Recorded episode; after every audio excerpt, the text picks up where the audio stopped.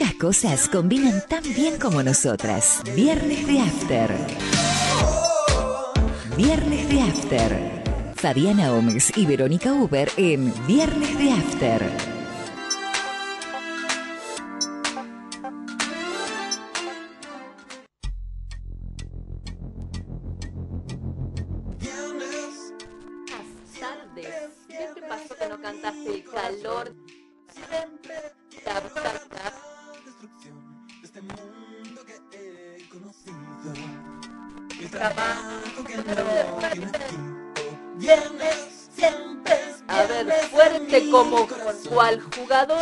Encontró entre las 26 de la lista Scaloni, que me imagino que debe cantar a los gritos. No, bueno, había tres que creo que eran los que estaban en... en- Dudoso, y claro, bueno, esos tres, esos, tres tanto- deben, deben estar digamos. Saltando y Y festejando. había por ahí. uno que tenía hasta figurita en el álbum, creo, y no entró. Ah, no sé, bueno, no sé si era, pasa. puede ser que es de Correa, creo que era algo Hay, así. dos correas, creo que hay el dos. Hay uno que... Bueno, hay un Correa que tenía hasta figurita en el álbum y, y escuché por ahí que había quedado afuera de, de la lista. Pero bueno, por lo menos está en una figurita. Claro, ¿qué, qué más importante estar en el Mundial o en la figurita? Claro, este. Y no, ¿Vos qué es decís? menos estrés eh, la figurita. menos estrés.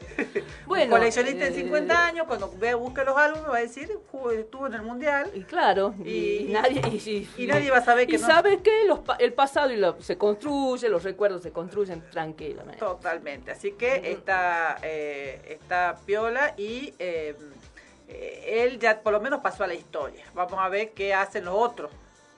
Veremos, veremos. Ojalá que hagan algo. Yo no quiero decir nada. Por supuesto que to- a todos los argentinos, este, o creo que a todos los argentinos, les gustaría que festejemos muchísimo este año nuevo, este, pero nunca se sabe. No hay que, esperemos, verá, ve- veremos, veremos. Eh, lo que marca esto es el inicio del fin del año útil, Total. porque a partir de eh, pasada la semana que viene, yo creo que poco y nada útil se va a conseguir de ninguna repartición, oficina, eh, dependencia que in- involucre este, atención al público y O demás. sea, que aprovechen estos 11 días que faltan hasta que debute la escaloneta para eh, hacer todo lo que tenga que hacer, porque después difícil, Olvídenlo, difícil que el chancho sirve. Por supuesto. Bueno, ¿qué tal estuvo tu semana? Movidita, movidita, pero- movidito, movidito, así como esa canción. Yendo de un lado para el otro, este, eh, eh, al medio de las corridas, pero bueno, pero sí se pudo este, sobrellevarla y sobrevivir. Y sobrevivirla y llegar a la semana, eh, al fin de semana medianamente entero. Totalmente, así que acá estamos, hemos llegado, hemos llegado el viernes, lo que se festeja, se celebra y hoy vamos a retomar una tradición, eh, no llegó a ser tradición, fue un- una decisión que, este, que con la que iniciamos este programa y que quedó en, en, eh, empezar el programa y no la pudimos este, sostener a lo largo del tiempo, hoy la vamos a retomar. La vamos- después vamos- no adelantemos demasiado. Bueno, para aquel desprevenido que sin querer enganchó esta radio y no sabe quiénes son estas dos señoras hablando, primero les recordamos que somos señoritas. Sí. Eh, ¿Y quiénes somos? Eh, Verónica Uber, Fabiana Gómez, Fabiana Gómez, Verónica Uber, burro por delante, están aquí en FM Noticias presentándole Viernes de After, siendo las 18 horas 11 minutos y la temperatura, se la, como siempre, es el 29 grados en la ciudad de Salta. No deben ser 29, pero ya se la Pero, actualizó. Ya pero- se la actualizó y sí, se la debe ser un poquito menos, pero mm, por ahí, No, no 27. muy- No, muy poco menos. No, 29 parece que 29. 29 sigue 29. Bueno, la verdad que está imposible. Hace falta que caiga una lluviecita porque no se puede con Anoche tanta parecía, sequía. vamos a hablar del clima como así como Sí, nada de sí, sí. trascendencia. Eh, anoche parecía que iba a llover y no, Cuatro gotas locas, en el, en el No. mejor de los casos. No pasó nada, eh, nos quedamos con las ganas. Eh, no, no, no sé, se sentía hasta, hasta ese olor a so- ozono, digamos, a Ah, tierra mojada. Claro, no, yo no tuve esa suerte. Usted porque vive en los Yo suburbios. vivo en los suburbios, entonces había Claro. vientito, se sentía como que estaba, por, ya llovía, se veían los relámpagos. En el cambio, el cielo. cemento que me rodea a mí no me permitió apreciar nada de eso. Eh, y nada, bueno, pero me, fue falsa ilusión lo mío porque no, no- nada. Yo le pregunto, ¿usted anda por los suburbios? Yo no bueno, sé quién será usted. Sí, es cierto, porque no, no me enojé todavía con usted. Este, así que vos. Eh, y, y ahí cuando vas salís de tu departamento y vas a dar una vueltita por ahí, por todo el campo, verde que te circunda. ¿Alguna vez te encontraste con un bufo alvarius? Bufos he visto, alvarius no. Alvarius no. No sé qué sean, digamos, al, bufos he visto. Había uno medio alvario acá, pero ya no Pero está ya más. no está eh, alvarius, no, ah, menos mal. Porque me enteré que la gente que se encuentra con los bufos alvarius se le da por agarrar sapo y pegarle una lamida. Porque es un sapo el bufo Ah, alvarius. ¡Ay! Sí. Y no es porque están esperando que se vuelva Se príncipe. príncipe. No, no, no. No están esperando que se vuelva príncipe. ¿Qué? ¿Por qué? ¿Y por qué estos sapitos? ay, ¿Sabes cómo le dicen sapos psicodélicos? Eh, son como los cebúes de, de, de allá de, ¿cómo se llama? De, ¡Ay, de la caldera! Estos, estos sapitos tienen unas glándulas paratoides que están atrás de los ojos y que segregan una potente toxina que genera una reacción alucinógena. Entonces parece que a la gente de Estados Unidos, porque estos sapos viven en Estados Unidos, eh, eh, son del desierto de Sonora, ahí Estados Unidos y México, parece que este, hay mucha gente que anda haciendo excursiones por la zona para pegarle una lamida a los sapos. Y tuvieron los guardiaparques, no, no, el Servicio de Parques Nacionales de Estados Unidos que hacer un comunicado advirtiéndole a la gente que por favor no lama a los sapos. que los sapos no prestaron su consentimiento. claro, no le preguntaron a llamar a los sapos. ¿Te das cuenta hasta dónde se llega? Claramente para la psicodelia hay que tener un estómago pa- particular, porque ir a la Debe mesa, pues ir a sacar hongo del medio de la bosta y demás, pues, digamos, es como mucho Es trabajo. como mucho, ¿no? Este, me- me- para eso prefiero la droga de diseño. Tanto por un segundo Que- de psicodelia, es que, mucho. que la naturaleza está bien, pero bueno, tampoco la pavada, digamos, este, andar ensuciándose las manos, agarrando... Ugh. Imagínate. Es un asco. Pero además vos sabés que el comunicado este de- de- del Servicio de Parques Nacionales además advierte que es peligroso porque la sustancia es tóxica, ¿no? Entonces, este, y, y puede provocar en el contacto del cuerpo otras enfermedades. Entonces hay que tener mucho cuidado. Y, Ay. bueno, veremos si le hacen caso porque como yo me, me imagino la gente que va a buscar un sapo y pegarle una lamida, me imagino que deben estar, Claro medio, deben estar medio chapa. Entonces no sé si van a hacer caso. Claro, no sé si la salubridad sería lo ideal para, digamos, eh, habría que darle otro tipo de, de, de sustos, digamos, porque con la salubridad me parece que no, No, va a no le importa mucho, no, no. Y con el pedido así tan respetuoso, Menos. me parece que tampoco. No, no, no. El, eh, que le diga que le va a dar un mal viaje, algo así, digamos, a ver si por ese lado le, le, le, le llama más la atención, digamos. Pero no, lo sanitario, lo bromatológico, me parece que no va por ahí. Eh, como consejo, señora, señor, usted no ande lamiendo este, cosas que, eh, primero, que no le dieron su consentimiento, personas, y este, seres que no le dieron su consentimiento. Y, y si son seres inanimados, por favor, pásele este, un trapito antes. Pídale ah, los inanimados. Inanimado, a los animados, pídale permiso primero. desinfectalo un poco y después pegue la lamida. No, no, no es cuestión de andar lamiendo cualquiera por ahí. No, pero, pero vos fíjate que al tener una sustancia tóxica, ¿qué sabe? Ah, no, vos estás hablando de inanimados. No, no por eso yo, eh, como recomendación general, digamos, después ya vea qué hace con los sapos, digamos, pero eh, les, les diría que, eh, señora, señor, son, son prevenciones que parecieran ser de, sentido común, pero por ahí, este, si alguien se le escapó, este, guarde la lengua salvo que se lo pidan. Sí, sí, sí. Así que mira vos, hay para todo. Uno nunca... Yo pienso que ya perdí mi capacidad de asombro y no. Aparecen sapos psicodélicos y gente que quiere lamer los sapos psicodélicos. No hay, no, no, no da para so- sorpresa, ¿no? Sí, No ya sabemos caso. de la gente que se anda colando en las fincas en, en la caldera. Claro, eso lo es como que era lo más loco. Que lo andan correteando para sacarlo, bu- revolviendo la bosta de cebú, escucha Qué bárbaro, ¿no? Bueno, lo que hace la necesidad y el vicio. el vicio. El vicio, diría mi abuela. bueno, ya empezamos poniéndonos un poco alegres, digamos, ¿o no? ¿Estuviste lamiendo sapos? No. Que no sé si me poner alegre, en realidad. Sí. No, no, qué asco. bueno, ¿qué te parece si vamos a nuestra primera sección del programa? A ver. ¿Querés que le dé un poco de seriedad? Esa sección está esperando un- una presentación porque mi amiga no se decide con cómo quiere la presentación. Por eso ahora me acuerdo que la voy a tratar de usted un ratito. Bueno, yo tenía una idea, no me la completaste a la idea. Pero sí, vos, vos ya se cree que tiene idea, sí, tiene alma de... yo soy creativa, y, pero necesito... No, vos tira idea, no es creatividad. Necesito devolución. la creatividad tiro, otro. Tiro la, las ideas y de otro lado hay una pared. Es que vamos al flash, de al flash de titulares. Nosotros, por si alguien está escuchando por primera vez, hacemos una selección de algunas noticias que nos parecen eh, merecedoras de nuestro sagaz comentario, de nuestra atención y de nuestra sagacidad de análisis, para este compartir. Por ahí algunos son noticias que están en todos lados y algunas veces no tanto, pero queremos decir algo sobre eso, no nos queremos quedar callados. No, en realidad no queremos quedar callados sobre nada, callados sobre nada. Pero bueno, esta en particular esta, Esto que no nos quedamos, lo hacemos en público, digamos. Totalmente. de, lo demás nos quedamos, hablamos, pero en privado. En privado. Bueno, empezamos con la primera de nuestros flashes titulares, atentado.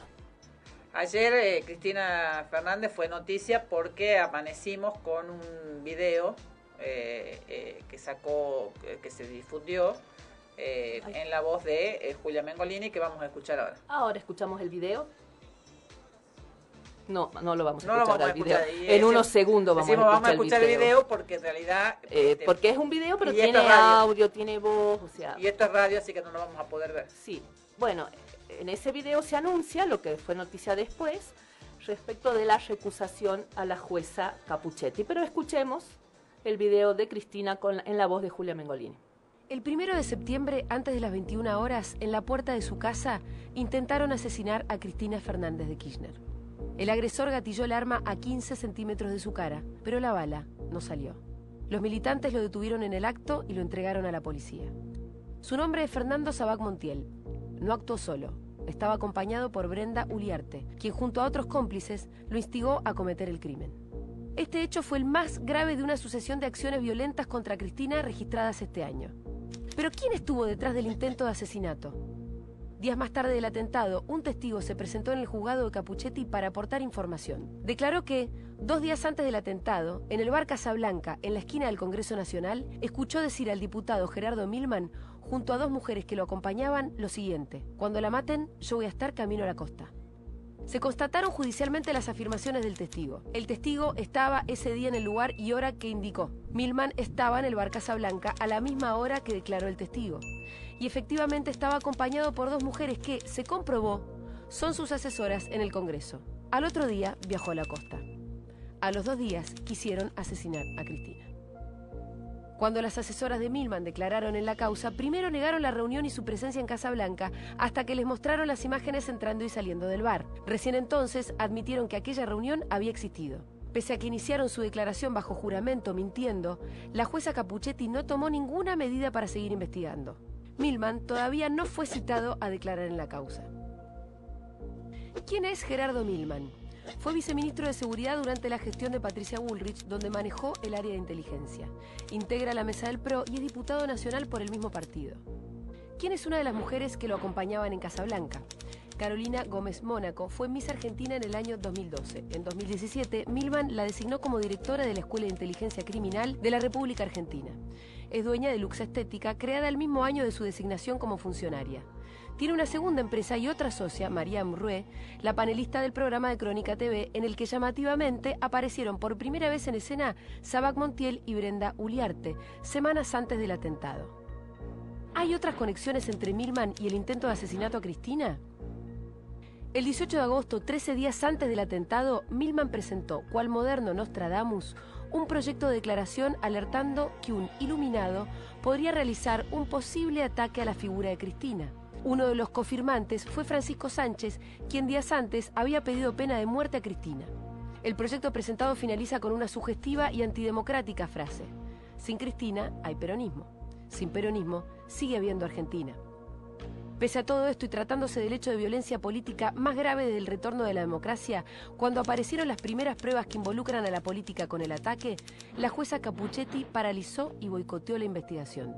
Es evidente que el Partido Judicial no quiere a Cristina como víctima, la quiere presa o muerta. Bien. Bueno, nos resumió todo. Bueno, no hay mucho más que decir. Son afirmaciones este, eh, bastante fuertes Eh, yo no sé si eso va a alcanzar para la recusación, porque lamentablemente esto del partido judicial, que a veces a veces, viste, yo escucho hablar del partido judicial y, siento que va por ahí, pero que también hay un claro enfrentamiento político y me pregunto hasta dónde van todos en la misma bolsa, ¿no? Porque lo judicial es muy amplio. Pero las, las últimas movimientos que está tomando eh, la Corte y algunos jueces que evidentemente responden, no te hace más que, que ya tener como pruebas respecto de esta absoluta... este connivencia con un sector político de la Argentina. Pero bueno, es tu campo este. Eh, sí, en realidad tengo sentimientos encontrados. Em, en general, eh, los jueces suelen no ser, no suelen ser muy diligentes. Yo siempre les dije que las causas penales son más de, de, lo que la gente, o sea, son menos dinámicas y menos emocionantes de lo que la gente se imagina, menos investigación de lo que la gente se imagina y en general todo se maneja desde escritorios y no mucho más que eso. Em, que no lo cite Milman no sería en sí un problema porque si uno no tiene suficientes elementos para acusar a alguien, no lo va a citar como testigo porque ese testimonio sería nulo eh, y podría ocasionar otras nulidades. Esperará juntar los, los elementos este, de prueba para... Suponiendo que los está buscando. Por supuesto. Entiendo que también lo escuché a al abogado de Cristina, que ahora se me fue el apellido. ¿Dalbón no? No, no, no, el que está en esta causa. Eh, eh, sí. Pelo blanco tiene. Eh, y Ubeira. Ubeira. Él decía que, este, que en realidad ya la jueza desestimó todo tipo de investigación porque le creyó a las acompañantes de de ese día de Milman y que se niega a autorizar, no es que no lo cite declarar, sino que se niega a autorizar la apertura de los, de los teléfonos celulares en, en base a la intimidad. La protección del derecho a la intimidad está bien, porque como va a estar en manos de la jueza, este, eso debiera no trascender nada que no sea estrictamente necesario para la causa. Entonces, cualquier acusado de algún delito se puede negar a entregar su teléfono para cuidar su derecho a la intimidad a eh, cualquier sospechoso, porque acá, hay algo, acá hay una persona que acusa y una comprobación de que las personas están en el lugar. a mí no me pueden a mí no me pueden inspeccionar nada de mi mm. propiedad, ni dentro de mi vivienda, ni de, ni, ni, mi celular, sin una orden judicial. Sin una orden judicial. Tiene que haber una orden judicial y tiene que tener un fundamento. El, derecho de intimidad cae cuando hay fundamentos para ello. Un atentado de una presidenta sería un, un serían mm. fundamentos. Eh, por eso a mí me cuesta mucho opinar sobre causas en las que no estoy. Em, la recusación todavía no está presentada, se presentaría la semana que viene. Lo apura no hubiera con que lo presente el lunes. Yo que soy abogada sé que uno lo presenta cuando la termina, salvo que tenga un plazo. Eh, eh, así que este eh, esto, digamos, no, no, no tengo una opinión muy formada de, sobre el fondo de este tema por estas situaciones, porque jurídicamente, y además se lo van a rechazar, ya te lo digo. Por supuesto, pero no porque no ha, pero el tema es que el rechazo, yo a esta altura y con, vengo sintiendo hace mucho tiempo que cada vez tiene menos sentido votar, porque nosotros estamos acá dominados por una monarquía que no elige nadie, que se creen superiores, que es el Poder Judicial. Eh, no, y que es la Corte Suprema ahora, que este, cada, este tipo, Yanisel, no quiero ni nombrarlo, al presidente de la Corte Suprema, eh, quiere tener la suma del poder público, más o menos. Sí, Rosati, es muy peligroso lo que está haciendo. Bueno, pero está siendo eh, sostenido por, eh, por otros jueces y es quien sostiene básicamente en este momento a la Cámara Civil que va, a la Cámara de Apelaciones Penal que va a resolver esta cuestión. Entonces, vos fíjate que estamos, la verdad, en un tiempo de posverdad donde la verdad ya no importa, ya no importa, porque hay una, una manera de mentir escandalosa y, y, nadie se sorprende ante algunas mentiras, algunas negaciones y demás. Entonces, te pueden decir cualquier cosa, se publica en el medio que tiene 108 canales en todo el país, ya está, digamos, y es mentira. Y, y, después, ¿qué haces vos con tu verdad? ¿A quién le importa la verdad? Entonces, yo a veces me, me, este, me, me angustio mucho porque siento que no hay salida ¿Cuál es la salida si la Corte se hace cada vez más poderosa? Si este tipo hace lo que quiere, digamos, eh, y, me asusta. En realidad entiendo que la Corte per se no es la poderosa, entiendo que está sostenido por el poder real, que sigue siendo el mismo y que no se ha modificado y que en este momento le sirve que quien tenga poder sea el, presidente de la Corte Rosati, digamos, pero no creo que se haya modificado mucho la situación, salvo las, las, figuras predominantes. Cuando este, estaba eh, Macri en el poder era Macri y cuando y ahora que no está eh, le sirve que sea el presidente de la corte.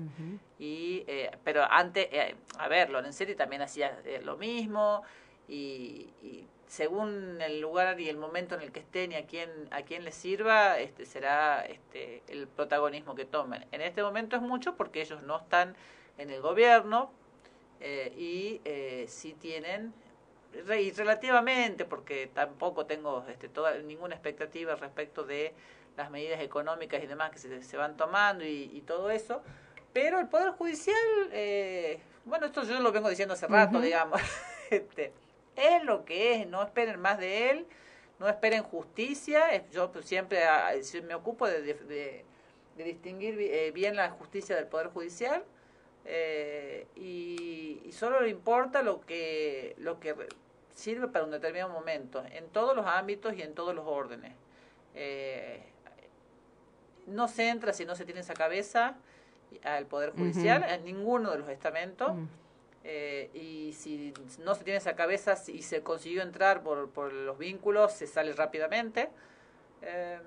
Y ahora le sirve que sea Rosati. Rosati usará ese poder mientras le, le, le, le, dure, le sirva, pero en este momento no es Rosati, es este, una decisión que no, a ver, entiendo que la jueza debiera tomarse algún recaudo más, este, porque es una investigación especialmente importante, pero también entiendo que eh, tampoco le veo mucho sustento al testigo al testigo este protegido, ¿no? No, Esto de que escuchó en una mesa tampoco me suena muy convincente, pero yo también tendría mis prevenciones y, requeriría mucha más en prueba. En un par de ocasiones escuché a gente, escuché a gente que conozco, eh, amigos nuestros, contar que estuvieron en la mesa atrás de políticos que hablaban muy sueltos de cuerpo y con mucha impunidad y ellos escucharon cosas que te daría vergüenza. que uno no puede escuchar. Es, yo no lo es posible que sea es posible, pero para una causa penal yo necesito algo más de sustento, necesito algo probatoriamente algo más.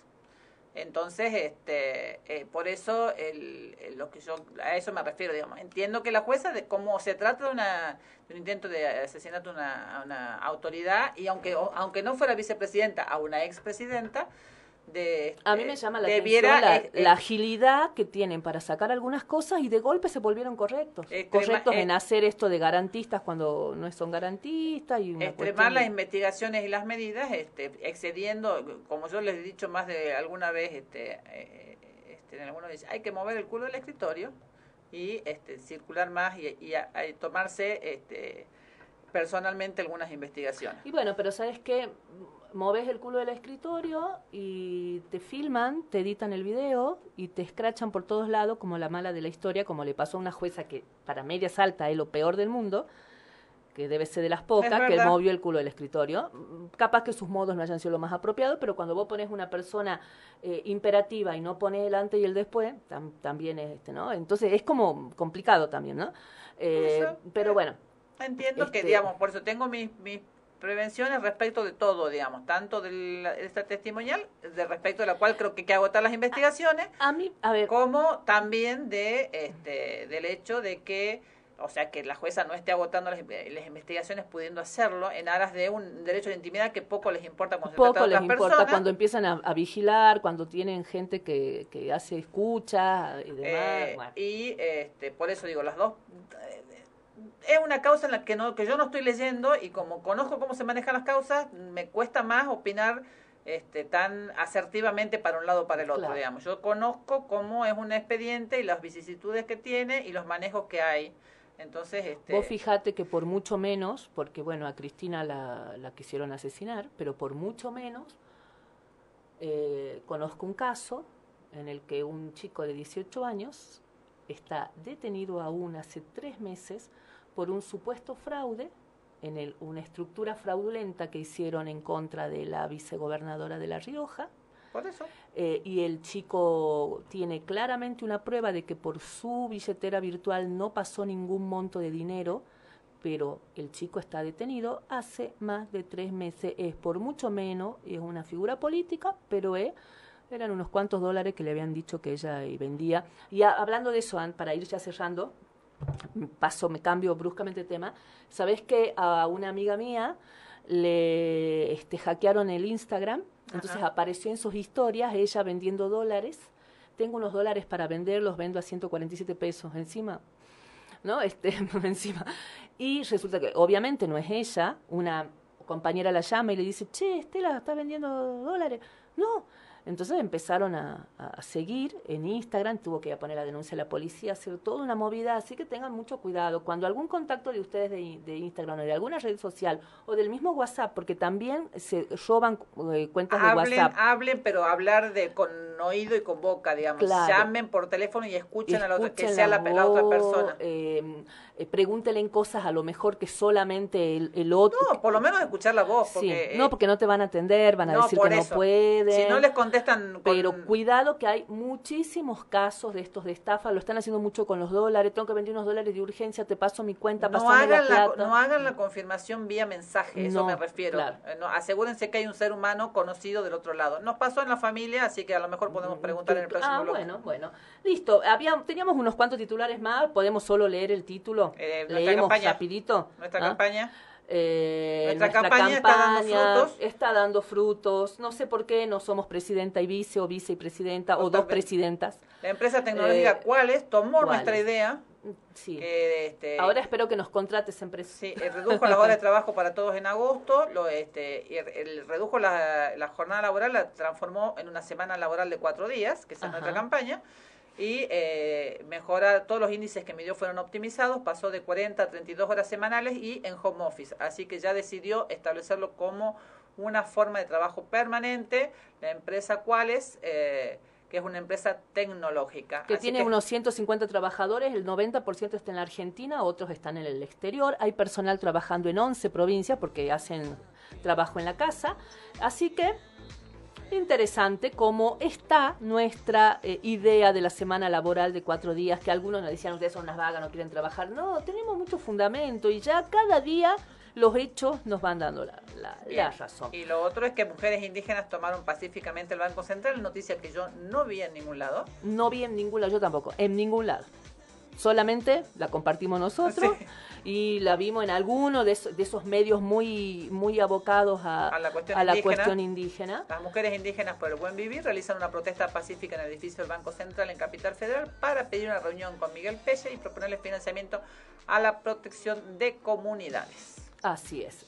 Eh, muy interesante la medida, le pidieron financiamiento y pidieron varias cositas que en algún momento si llegamos a tener tiempo antes de terminar el programa. tomando como ejemplo lo que pasó acá en el norte. El caso de acá del norte que no pensamos este de la nena este, eh, manifestar más porque bastante se estigmatizó y, se expuso a esta chica, a esta niñita. Así que sí, sí, así es. Si llegamos a tener un huequito en el programa, si querés podemos contar un poco más porque es verdad que estuvo absolutamente ausente de todos lados. Bueno, vamos a la tanda. Ajá, estás modernísima por lo que veo. Sí, pero vos sabés que esas casualidades que no son tal, no son tantas casualidades siempre. Eh, resulta que mi padre era un amante absoluto de las películas de western, como seguramente muchos padres de mucha gente de nuestra generación. ¿Del western western? Del western. o, del, el, ¿cómo era? Este, del clásico. Ah, no del italiano. Eh, no, no, del western clásico. El Spaghetti Western. El Spaghetti Western. Era muy fanático. Y él siempre me hablaba de esta película.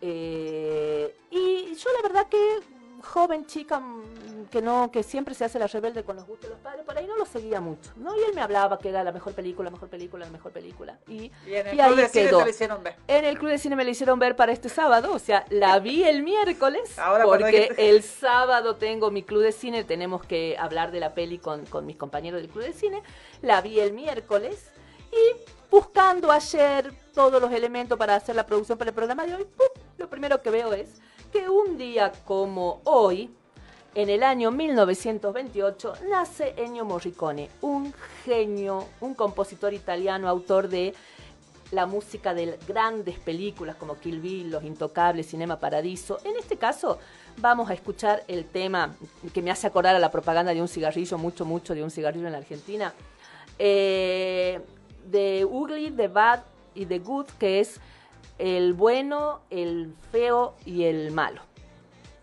Vamos a la pausa.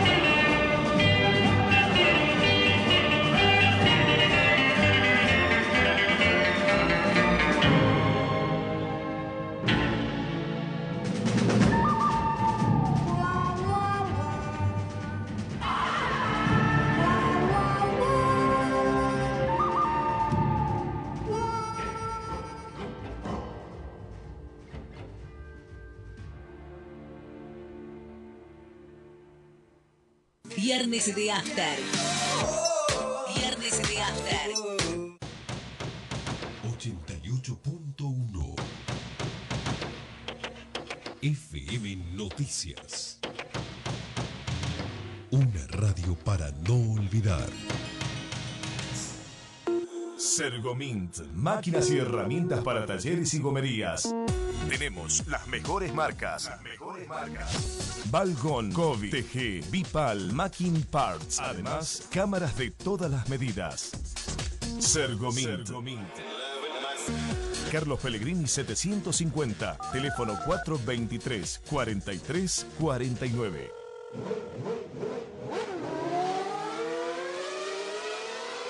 Forbat, la casa de las baterías y pilas. Baterías para autos y pickups, nacionales e importados. Baterías para motos, cortadoras de césped, armados de packs a medida, accesorios para notebooks, video y fotografía, linternas de todo tipo. También paneles solares y heladeras con freezer y gas. Sábados, abierto todo el día. Forbat, la casa de las baterías y pilas. Local San Juan 691, esquina Florida, playa de estacionamiento. Teléfono 431 7021. Salta, ciudad más limpia. Para prevenir el dengue, seguimos con operativos de descacharrado, limpieza de microbasurales, retiro de vehículos abandonados, control y multa de baldíos. Además, estamos recorriendo los barrios con el camión atmosférico y ecopuntos itinerantes, donde podrás dejar tus residuos secos, residuos electrónicos, pilas y aceites de uso doméstico. Para conocer cuándo estaremos por tu zona, consulta el calendario llamando al 147 o a través de la web municipalidadsalta.gov.ar. Betina Romero Intendenta. Municipalidad de la Ciudad de Salta.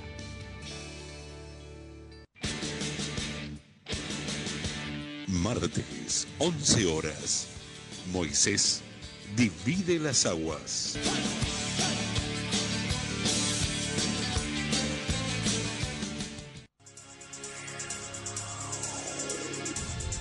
Mientras todos buscan entretenerlo, nosotros lo invitamos a informarse. Nosotros lo invitamos a informarse. 88.1 FM Noticias. La primera del dial.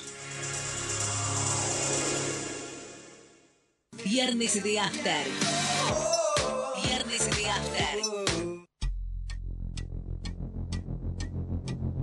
Viernes, siempre es viernes en mi corazón. Siempre quiero la total destrucción de este mundo que he conocido. Y el trabajo que no tiene fin. Viernes, siempre es viernes en mi corazón. Quiero regalar un. Todo el tiempo me siento Por ahí a lo mejor con esa canción hacemos que llueva. Y el Bajo la nube y llueve gracias a Verónica. No se asusten, no está cantando. Es un ritual de lluvia. Ahora que esta noche llueve ya saben por qué. Tormentón, tormentón esta noche. Pero que no caiga granizo, por favor, trata de...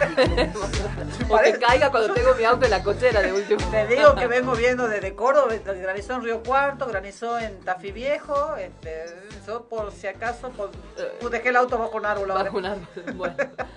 bueno, acá estamos entrando a nuestro segundo bloque de este programa que se llama Viernes de After, el- con la conducción de Fabiana Gómez y Verónica Uber. seria, unos Die- dos 18.43 pm, usted está escuchando FM Noticias 8 88.1 y me tengo que poner la clave para poner la, la temperatura, una Debe hacer complicación. unos 28 grados más o menos. ¿Sigue en Sigue- 29? Parece que sigue en 29. Ah, mira, no baja, no baja. Bueno. Eh, ella quiere que seamos formales, seamos formales. Dos segundos de formalidad Dígame porque de después after. seguida la perdemos. Bueno, este, Ah, tenemos invitado, este bloque de invitados, tenemos invitado. eh, tuve que invertir para traer al invitado y ahora eh, eh, Fabiana nos tiene que explicar por qué, porque ni el invitado ni yo sabemos para qué lo invitamos. Eh, bueno, sí, sí, puedo explicar porque no, no se vale decir porque se nos cayó el invitado. No, mentira, mentira, mentira. No, lo invitamos porque a mí me parece interesante el perfil que tiene el invitado. Primero, que me gustaría que me cuente cómo sobrevivió a una niñez y a una adolescencia con la hermana que tiene, que ya vamos a develar quién es su hermana. Debe haber sido difícil, creo yo, me imagino, tener crecer con esa hermana. Eh, pero a mí me, me parece interesante porque si no este, estoy mal informada, trabaja en análisis de sistema, pero además es gestor deportivo. Eh, su, ¿O no? su presentación en redes es jefe de EMS Learning y, LMS. y Help eh, EMS. dije. Son hermanos, son hermanos, se están corrigiendo. Bueno, es hace la me- doctora, me, de manda- me mandaste mal la información entonces y Help Desk, Desk porque se hacen los ingleses, ¿viste? Entonces por eso. Y entrenador y analista de video. entrenador en este video. Me parece súper interesante el perfil. Y bueno, y acá invitamos a amigos que nos cuenten qué hacen, en qué andan, cuál es su campo de trabajo y también cosas, cómo sobrevivieron a una infancia difícil, eh, complicada. Así que bueno, acá estamos con Cristian, Cristian, Cristian, ¿cómo, cómo lo dice? Cristian. Cristian, Cristian Uber. Ah, Cristian. nadie dice flaco, nadie, flaco, flaco, no flaco, el flaco Uber, ya por el apellido se darán cuenta, hermano de Verónica, este, a quien invitamos para que nos cuente primero cómo la sobrevivió a esta chica y después un poco de su profesión, de cómo conjuga eh, su trabajo y, y lo que vaya fluyendo, porque acá siempre se fluye. bueno. Alta resiliencia, ya desarrollé con mi me hermana. imagino, me imagino. Con mis hermanos. sí, porque son ¿cuántos? Seis. Seis. Seis. Cinco del primer matrimonio de mi papá y, un, y Belén. Y Belén. Eh, ¿Y a qué me Bueno, L- es LMS, porque Y LMS en la E estaba después, es- e-learning. Claro, porque LMS es del Learning Management System. ¿eh? System. Y bueno, y Learning de, Eh, sistema de aprendizaje de, de- de Claro, aprendizaje plataforma. electrónico. Sí. eh, en realidad son, administro lo que son las plataformas educativas de UCASAL. De Ucasal. Sí. Y el helpdesk es el servicio Mesa de ayuda, básicamente. Claro. Lo que pasa es que sí, en realidad el nombre en inglés viene porque hay una mesa de ayuda general de la universidad que ya se conoce como mesa de ayuda Claro. y es donde los alumnos se comunican. En el caso este es el helpdesk o mesa de ayuda específico de lo que es la dirección de tecnología. O sea, Claro. todos los requerimientos que entran a la dirección de tecnología, sean de- para cualquiera de las áreas que hay, que hay dentro de la, de la dirección, que el EMS es una, pero después tenemos infraestructura, operaciones, base de datos, sistemas, este, cada una de esas áreas, eh, todos los tickets o los requerimientos ingresan por, ese- por, por el helpdesk, por un sistema específico para eso. O sea, vos no sos el 0800 de No. los alumnos, No, ni de, no, los, no, para eso ni de los una- docentes. Para eso hay un área que es mesa de ayuda que Claro. tiene mucha más personal a cargo y tiene líneas rotativas.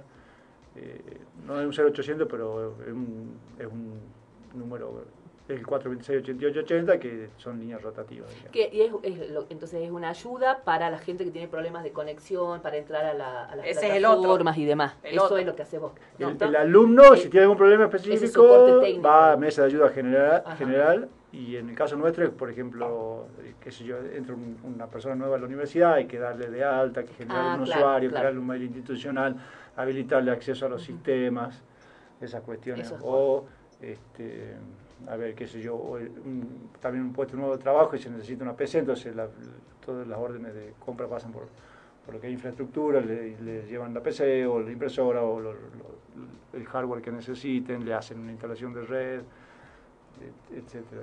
Pero Eh, puede ser también un usuario que no puede acceder a un sistema por Claro, algún permiso, por algún rol, o se cayó algún sistema, o se cayó el servidor, o cualquier tema relacionado. ¿Y el LMS fue importante en la pandemia? Uf, me imagino que... Y sí, fue fundamental. En realidad, Claro.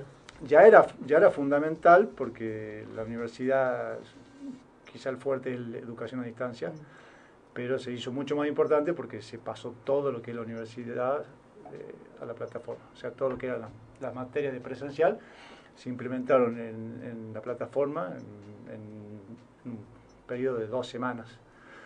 Y son miles y miles de materias, digamos. Sí estaba ya creada la estructura de materias para, no sé, te diría un 40% de lo que era presencial, porque muchos profesores la usaban. Hubo obviamente mucho menos, pero la usaban.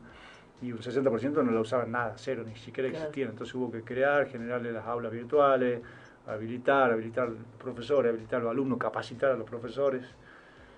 Este, o sea que sí fue un trabajo, Fue un trabajo intenso. Y ahora, cuando ya se vuelve a una presencialidad plena, este, a- a- ¿eso ya quedó en desuso o se siguió o quedó ya instalado? El tema con el resto, con los que no son eh, a distancia. Viste que en la, bueno, en la católica tiene su de distancia. Digamos, la gente que era eh, presencial y tuvo que emigrar a distancia en la pandemia, ¿volvió totalmente a la presencialidad o, quedan o quedaron con algunas eh, formas de interacción Sí, virtual? sí, quedó muchísimo más que antes. No te diría que al 100% tampoco, también depende mucho del profesor, Mm, claro. pero sí se usa muchísimo. De hecho, mi hija estudia profesorado de inglés, tiene un montón de clases. Yo sí veo que a veces la veo en- la casa que tiene clases virtuales. Claro. A veces también es una comodidad trasladarse de una punta de la ciudad a otra. Incluso en algunos casos también nosotros quedó el tema del home office eh, para los puestos que sí permiten esa modalidad de trabajo y un mix, ninguno completo. En realidad, por ejemplo, el base- algunos cargos sí, pero por, por casos puntuales, porque el empleado, el, el- el admi- administrador de base de datos no, no es de acá de Salta, entonces está contratado de forma remota, trabaja Trabaja en su casa. y hay algunos empleados remotos ya que fueron contratados directamente e ingresaron a la universidad como Para ser remoto. Pero poquito, ¿no? Pero sí hubo muchos casos que, que, que siguen, que siguen con una modalidad mixta de presencialidad. de. Eh, la, la verdad que me parece que eso es una de las cosas que de la pandemia que debería mm, mantenerse en la medida de lo posible, porque uno se fue dando cuenta que había cosas que eran este, hechas por costumbre y no por la necesidad, lo hacíamos así porque siempre lo hacíamos y a veces es poco práctico eh, y es incómodo para todo el mundo, entonces de pronto esto nos puede facilitar este, a todos la vida, entonces está bueno que, que se mantenga. ¿no? Incluso reuniones Claro. internas dentro de la universidad. Nosotros tenemos, un- en realidad, tenemos Castañares y Pellegrini, digamos. Y a veces para los empleados que trabajan en un lugar o en el otro es complejo trasladarse de un lugar al otro, hay que atravesar todo el centro. En el horario de trabajo, que, de- que es el peor horario, digamos. Sí, y peor para nosotros que trabajamos en Castañar ir al centro, no conseguir Eso estaba por decir justamente. Yo justamente el lunes tengo que ir ahí y, no hay dónde estacionar. Fabiana vivía ahí a la vuelta y hace, ya hace 15 años era una locura. Era una locura y todavía la universidad no, la católica no, no- yo la he visto crecer en alumnado y demás. Es una impresión mía, ¿no? Capaz que vos que estás adentro podés decir si es así o no. Me da la impresión que hay mucho más movimiento, mucho más alumnos, mucha más cosas, entonces debe ser eh, tres veces más. Sí. Y eh, además era insegura la zona. Yo me acuerdo que vivían robando. a Sigue los que siempre, dejaban. de día, Claro, a la mañana roban baterías. Sí, baterías de auto. en Tucumán, Sí, sí. sí, es, es bien insegura. Este, así que bueno, es, es- es interesante. O sea que en la pandemia hubo como una creo que para, para la, la gente que trabaja en, en tu área hubo como una revalorización, si querés, de, de la necesidad que tenías de tener a alguien sobre, en, en las escuelas, en las escuelas cuando vos no tenías un, un buen técnico, nosotros le te- se llaman RTI en las escuelas, si no tenías un RTI realmente que sabía lo que estaba haciendo, no, podi- no pudiste tener contacto con los alumnos en un año y medio. Eh, pero además también me parece que más allá de lo, de lo informático permitió que mucha gente que ya estaba en condiciones de retirarse, porque ya no, en lo que es docencia, uno necesita mentes dinámicas, mentes ágiles, mentes que estén en contacto con la realidad, este, en el ejercicio de la abogacía también, digamos. Me parece que lo que hizo la pandemia fue que algunas personas que ya tenían que jubilarse este, se, se, re- se retiraran y si no aquellos que no, no le ponían onda, que le, tuvieran que poner onda a la fuerza. Sí. Bueno, eso depende, depende de, porque por ahí en, en, en el campo de, de, a veces de lo público, hay gente que no le importa hacer bien o mal su trabajo porque sienten que tienen como más certeza de una estabilidad laboral. En lo privado mm, es más fácil que un jefe venga y te diga, te pago la indemnización y te vas. En el, lo público no es, en el público no es tan sencillo, porque generalmente, en el caso mío en educación, yo tengo una directora, pero no es mi jefa en realidad, es mi jefa, pero qui- quien decide sobre mi destino laboral es mucho más arriba, a nivel ministerial, si querés. Entonces no es tan simple No, no, que pero no una digo- persona que no haga bien las cosas, porque- o, o un, profe mayor le diga, bueno, váyase, No, jubílese. pero no digo este, de sacarlo, sino de que de tomar la decisión de que no quieren aprender algunas cosas y, hace- y ya hay y qué cosas hacemos si no y ya- quieren? Y, ya hay cosas que, que- no pueden obviar. No, lo que pasa es que no creo que para un trabajador no debiera ser una decisión negarse a hacer cosas que tienen que ver con su capacitación. Bueno, ¿Y qué pasa si se niega? ¿Qué problema? ¿Qué, qué, No, problema estamos? personas es complicado, Es porque complicado. eran muchas cosas, Lo- digamos. Tenía que aprender a usar la plataforma, usar la, la herramienta de videoconferencia. Incluso para lo que era a distancia también hubo modificaciones. No es que siguió exactamente igual. No. ¿Por qué? Porque, por ejemplo, eh, a- los exámenes los rendían desde, en las sedes. La universidad tiene sede en todo el país. El alumno, los parciales también fue modificándose a lo largo del tiempo y antes de la pandemia, que también ya se hacían parciales eh, remotos, digamos, Desde su desde el domicilio. Pero acá eh, los finales siempre fueron y siguen siendo y ahora volvieron de nuevo a ser eh, Presenciales. presenciales en la sede. Ahí pueden ser eh, online, digamos, no es que está el profesor y no es que una videoconferencia, sino que puede ser cuestionario, tarea, pueden ser distintos recursos, pero en la sede, donde hay alguien que, que, Que le verifica que es él, claro. eh, Claro, claro. después este, ve lo que está haciendo mientras está haciendo el examen. Acá en su casa podían hacer lo que querían. Si bien también se activó en ese momento eh, un, un sistema de proctoring que se llama, Que, que es que un como una- sistema de reconocimiento facial, digamos, Claro. y no solamente hace eso, sino que primero para, para saber si sos vos, sino que también, sino que también permite ver a dónde estás mirando. eh, Claro, para ver si estás mirando si la hay alguien hoja. más. si- y entonces te va, de- te- no es que te va filmando todo el tiempo, pero si detecta algo grave, o sea, hay, hay que configurar, digamos, todo lo que vos querés que detecte, pero si detecta algo, eso sí te hace una captura y te lo va guardando y te va, te va generando como semáforo, che, mira acá hay algo raro, rojo, amarillo, Ah, y después alguien puede entrar y revisar, que normalmente es el docente. Pero bueno, son un montón de cosas. En eso no- en realidad no tenía que estar capacitado. el ¿Y suele pasar muchas veces eso? Que, que, o sea, sospechas de que alguien está haciendo algo raro en un examen virtual. Sí, eh, sí, de todo modo eso es un sistema que se implementó, hubo distintas herramientas, distintas, distintas etapas. Eh, de, de hecho, ahora se contrató una empresa y desarrolló un producto específico para nosotros, que todavía no se, sí se probó, pero no se, pero en ese momento se había comprado otro que era mucho más caro, después se lo, además son todos sistemas que generalmente, generalmente se pagan en dólares, Mm, entonces sí. se hace complicado. Pero sí, hay, hay todo. Pero también como en presencial, ¿no? Hay un montón de casos de copia. eh, bueno, a veces se descubren y a veces El ingenio ¿no? se agudiza y, y- y- y la tecnología al alcance de la mano. A mí Sí, me pasó además- una, pero fue fui torpe yo, la verdad. Hice una prueba con un formulario de Google. Eh, y no sé qué me pasó en, el- en la tildada, habilité más de una, pre- una, una que, que- que puedan entrar varias veces a contestar. No me di cuenta, porque yo lo tenía configurado así, ya lo había hecho antes, y se ve que cuando armé este, eran 42 alumnos y tenía 56 respuestas. Sí, de esos casos, así como Mm, vos, hay mío. mucho, o sea, mucho, Sí. pero estamos hablando de no sé qué porcentaje, quizá un porcentaje bajo, pero como vos decís, también depende si el profesor configura bien el recurso. Claro, Que claro. de hecho en ese momento en la pandemia fue todo un tema y trabajábamos un montón porque eh, habíamos armado como, un- como una estructura de tres niveles de control donde estábamos nosotros que manejábamos la plataforma. En ese momento capacitamos un grupo de gente dentro de la universidad que no, son de tecnología, que hacían un, control de segundo nivel y el control del profesor, digamos. Pero el profesor muchas veces era nuevo en todo esto, digamos. Y los chicos que controlaban, algunos también eran nuevos en todo esto, los- capacitamos en ese momento. Claro. Pero como que se, podía pasar, vos podés configurar un recurso, por ejemplo un examen, para que se rinde mañana. Y si no lo configura bien, capaz que los alumnos están entrando ahora y están viendo el examen que se rinde mañana, Claro, digamos. claro. Y, y- y a veces, a mí me pasó, no sé por qué, no me di cuenta Claro. que no O estaba podés hacer que el alumno lo, lo haga varias veces, cuando Claro, salía en normalmente un solo mío intento. Era uno solo.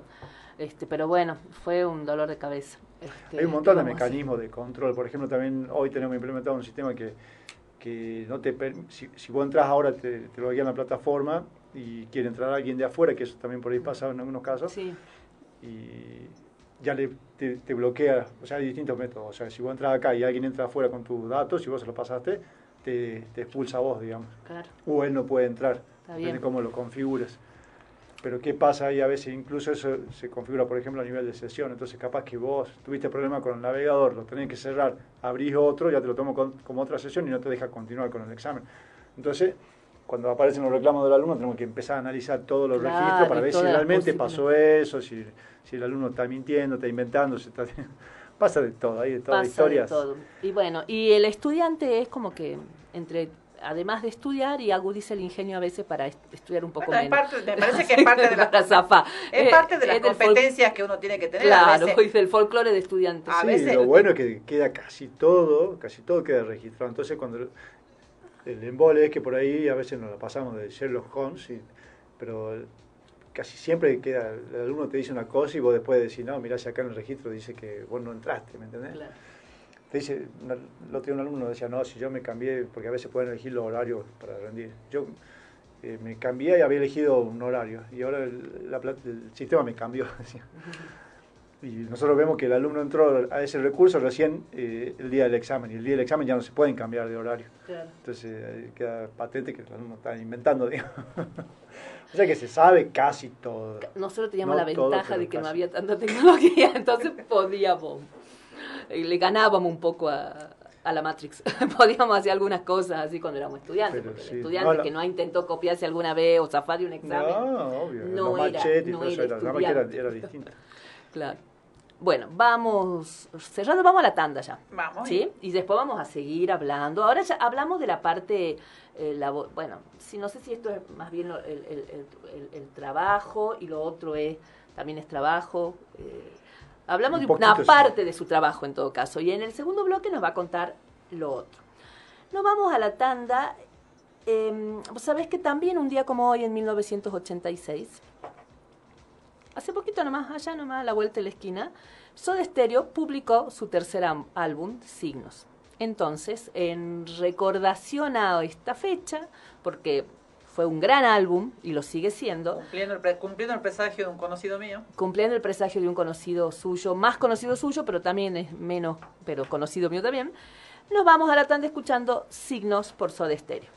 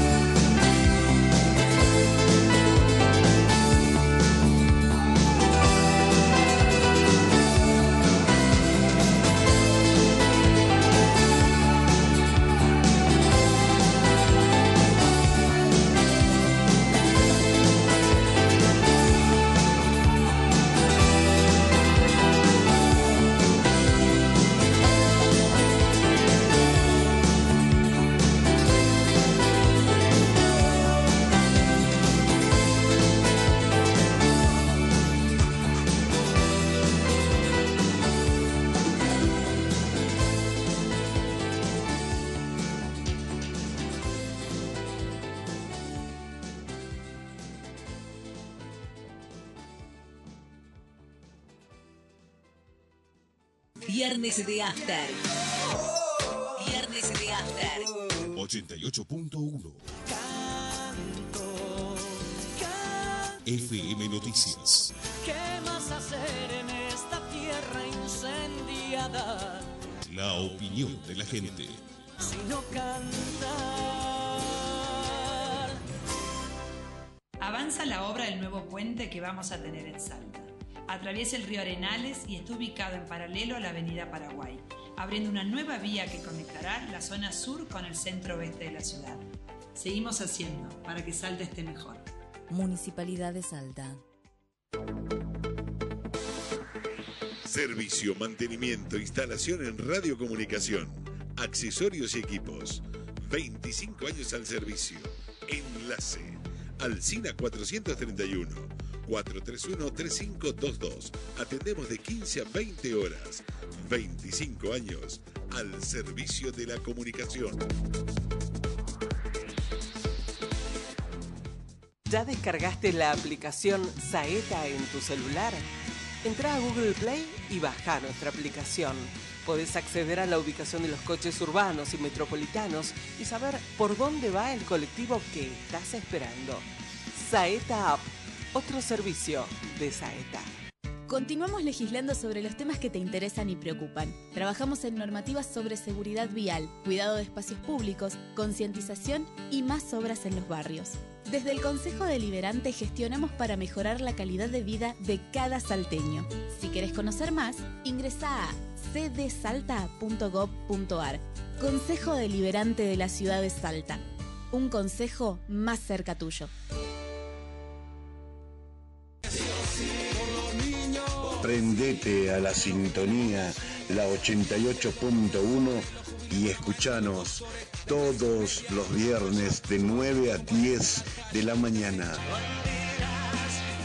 Nuestra América Radio. Prepárate.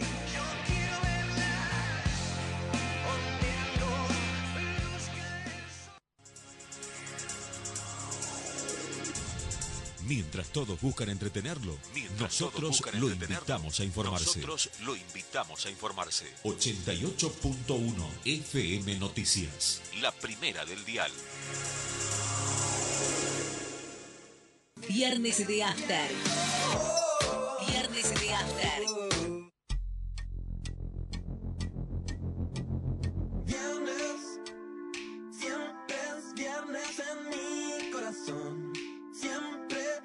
Quiero la total destrucción de este mundo que he conocido. Del trabajo que no tiene fin. Viernes, siempre es viernes en mi corazón.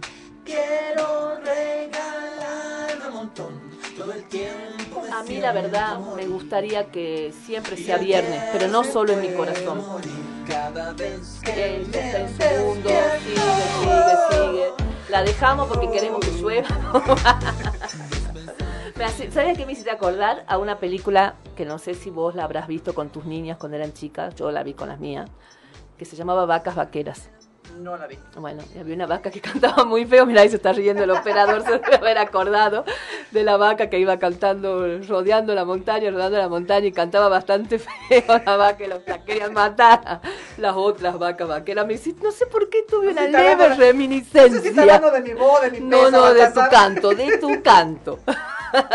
Estamos en Viernes de After con Fabiana Gómez y Verónica Uber por FM Noticias 88.1. Ahí está, ahí está, ahí está. Y rodeando las montañas. Ahí está. Podría ser una botonera para cada vez que mi amiga cante. Le ponemos rodeando la montaña.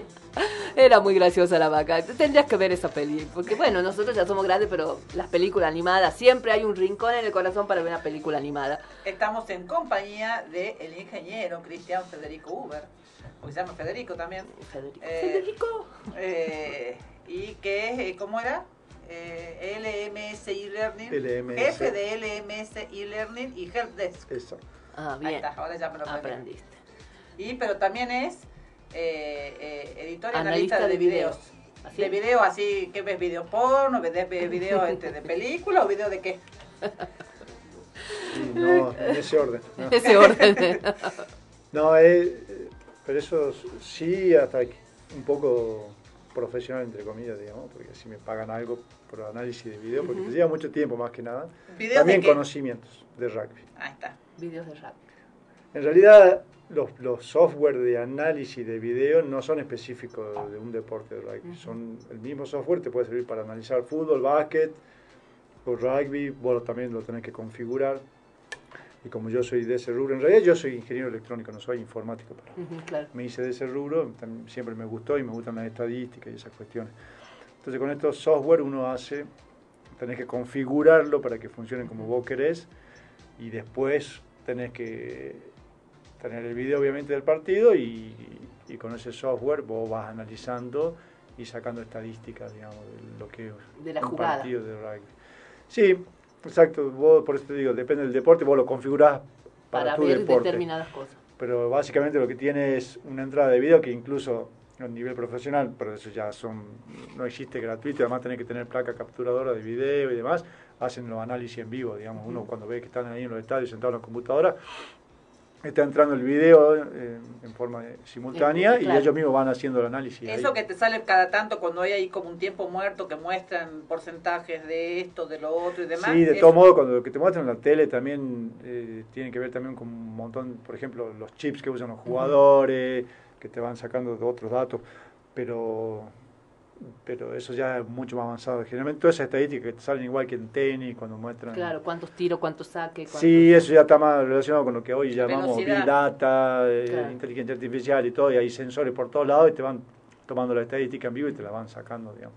Acá es mucho más, por lo menos el análisis que hago yo, digamos, es mucho más casero porque uno tiene que, vos tenés que crear los botones, por ejemplo, eh, de lo que querés capturar, eh, que sé yo, en el rugby, por ejemplo, tener formaciones fijas, line, crown y salida a mitad de cancha, entonces vos creas esos botones y además los configurás para que sean automáticos o, y con cuánto tiempo, por ejemplo, si yo a partir de que aprieto el botón, cuál, cuál botón además quiero que, que sea para apretar ese botón, o tengo ahí un display y yo puedo manejar el mouse y apretar el botón. pero cuánto tiempo antes quiero que me capture, cuánto tiempo después, o si quiero que a, a partir de que yo apriete el botón me capture tanto tiempo, o que el inicio y el fin sea apretando el botón. Y uno va después, a partir de eso, una vez que termina de ver todo el video y tiene toda esa, toda esa, esa botonera, y puede sacar la estadística que quiera siempre y cuando uno lo haya configurado en esos botones. Si no- Es para estadísticas y eso sirve, qué sé yo, para un entrenador a la hora de, de- de mejorar un juego. Sirve no? para las ¿Qué dos cosas porque, o sea, por un lado vos de ahí sacás estadísticas y por otro lado vos sacás un video. Entonces, por ejemplo, al jugador o, o el mismo en, en rugby se usa mucho que hay entrenadores específicos para distintos entrenador de forward, entrenador de tres cuartos, entrenador del line, entrenador de scrum. Entonces yo, por ejemplo, al que es entrenador del line y scrum, le puedo dar un video, en vez de que se vea todo el partido, le puedo dar un video de dos minutos donde tiene todos los lines del Claro, partido. claro, claro. Entonces, incluso le puedo dar un video donde ve todos los lines propios, entonces él puede ver lo- los errores, Claro. lo que se hizo bien de los lines propios, o puede ver los lines del rival, y en el caso de un, un rival que va a jugar, vos podés ver los videos y ver, detectar, eh, este, digamos, Las tipos de debilidades. juego, debilidades o fortalezas, Fortaleza, digamos, le eh. podés decodifi- decodificar el juego, digamos, si querés. Claro. Es un poco juego todas esas cuestiones, digamos, lo que ¿Y desde de hace, video. desde hace cuánto que, que- que se trabaja con esto, este, capaz que, de- de- eh, que sea, em, digamos, de una forma, no sé si es masiva la palabra, pero yo recuerdo ver documentales de entrenadores de fútbol y demás, que uno los veía, el entrenador dándole clase a todos los jugadores con un televisor, Pizarrón. una video, un Ah. pizarrón, pero el televisor al lado, el video de algún partido viejo donde paraba y le iba mostrando Claro. después del pizarrón.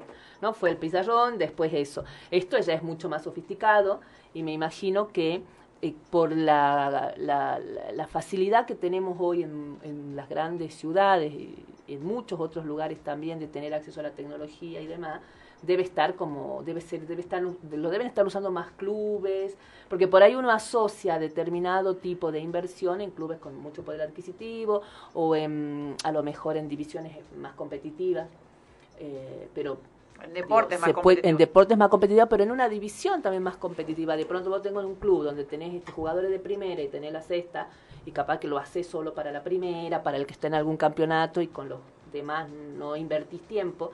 Yo digo, ahora esto está más, ma- es mm, de mejor acceso, está más fácil acceder a eso para que lo pueda usar capaz que un club chico de un barrio. Sí, Sí. sí, hoy en día El costo, mucho, la- mucho más la. Sí, hoy en día el profesionalismo no existe que no se haga análisis de video en cualquier Claro, el deporte. profesionalismo, en el profesionalismo no lo y dudo. en el amateurismo, en rugby, por ejemplo, te, te digo que prácticamente cualquier club, cualquier primera del, del país te hace análisis Hacen de eso. video, digamos. Lo que pasa es que vos podés conseguir software gratis con limitaciones, pero Ah, claro, se puede. te alcanza y te sobra, digamos, para lo que es el amateurismo. Y lo bueno es que, que se hace todo más eficiente porque casi todos, los- o sea, no, o todos los entrenadores, justamente como son amateur, tienen su, su profesión. Como yo soy ingeniero Claro. y trabajo en la Católica, entonces no tengo tiempo. mucho tiempo. Claro. Entonces, para mí, si yo soy entrenador de line y me tengo que ver todo el partido, me lleva mucho más tiempo, que no tengo el tiempo. En cambio, si vos me pasas el video de dos minutos, sí lo puedo ver. Claro. Y lo puedo ver en el celular y lo veo en un ratito antes de ir al entrenamiento. Entonces, para, para mí, justamente, todas, todas estas cuestiones sirven para mí mucho más para el amateurismo que para el profesionalismo. Claro, ¿Por qué? Porque claro. el- te permite justamente optimizar mucho mejor el uso de los tiempos. Este, mientras más gente tengas y más específico sea lo que hace, permite que, que, que puedas seguir y compitiendo casi profesionalmente si querés en el amateurismo, Claro. ¿no? que es lo que pasa acá en el rugby, esa es la realidad. Claro, pero claro, a veces el problema no es la importancia de, digamos, del, del, o sea, el profesionalismo en sí, sino en la cuestión del tiempo, ¿no? Este, esto de- Es que el tiempo, yo, por ejemplo- trabajar todo el día para poder vivir, y esto, pero esto también lo quiero hacer, ¿y cómo? Y Yo generalmente, por ejemplo, eso lo hago los domingos. Claro. que decís, es tu día libre, pero bueno, yo el domingo trato de tener el video ese día porque después me cuesta. Porque vos tenés que tener en cuenta que para hacer un análisis de video necesitas mínimamente lo que te dura el partido. Claro. Que en total son una- dos horas, por ejemplo. Porque se corta el tiempo y todo lo demás. Si a mí, yo que soy analista de video, ya me dieran el video sin los tiempos muertos, ya me ayuda un montón. Ya Claro. optimizaría mucho mejor el tiempo, pero eso no, no existe hoy. Eso hoy no. De hecho, a mí me pasó el otro día, yo, yo mismo filmé, digamos, el partido, porque no tenía quien me lo filme, y lo filmé yo y, y hice el análisis yo, digamos. Claro. Pero casi in situ ahí mirando, iba, iba sabiendo No, no, no lo hice en vivo, ¿no? No, en vivo no, en no, vivo pero- nunca hice un Pero análisis. vas pensando, ah, esto después, cuando, cuando lo grabe y lo mire de nuevo por acá, por eso. Sí, de todo modo a me cuesta, como no, no veo bien de cerca, entonces me cuesta Somos del filmar. mismo gremio, claro. filmando un poco de, por, por instinto. Por instinto. ¿Y lo haces para todos los clubes, solo para el club donde vos estés? Ah, no, y eso, y eso que decía vos recién, en realidad el análisis de video se hace más que nada para la primera. Para la primera, claro. La primera sí o sí, Sí, vos to- sí. casi todos los partidos y, y casi siempre también de los rivales.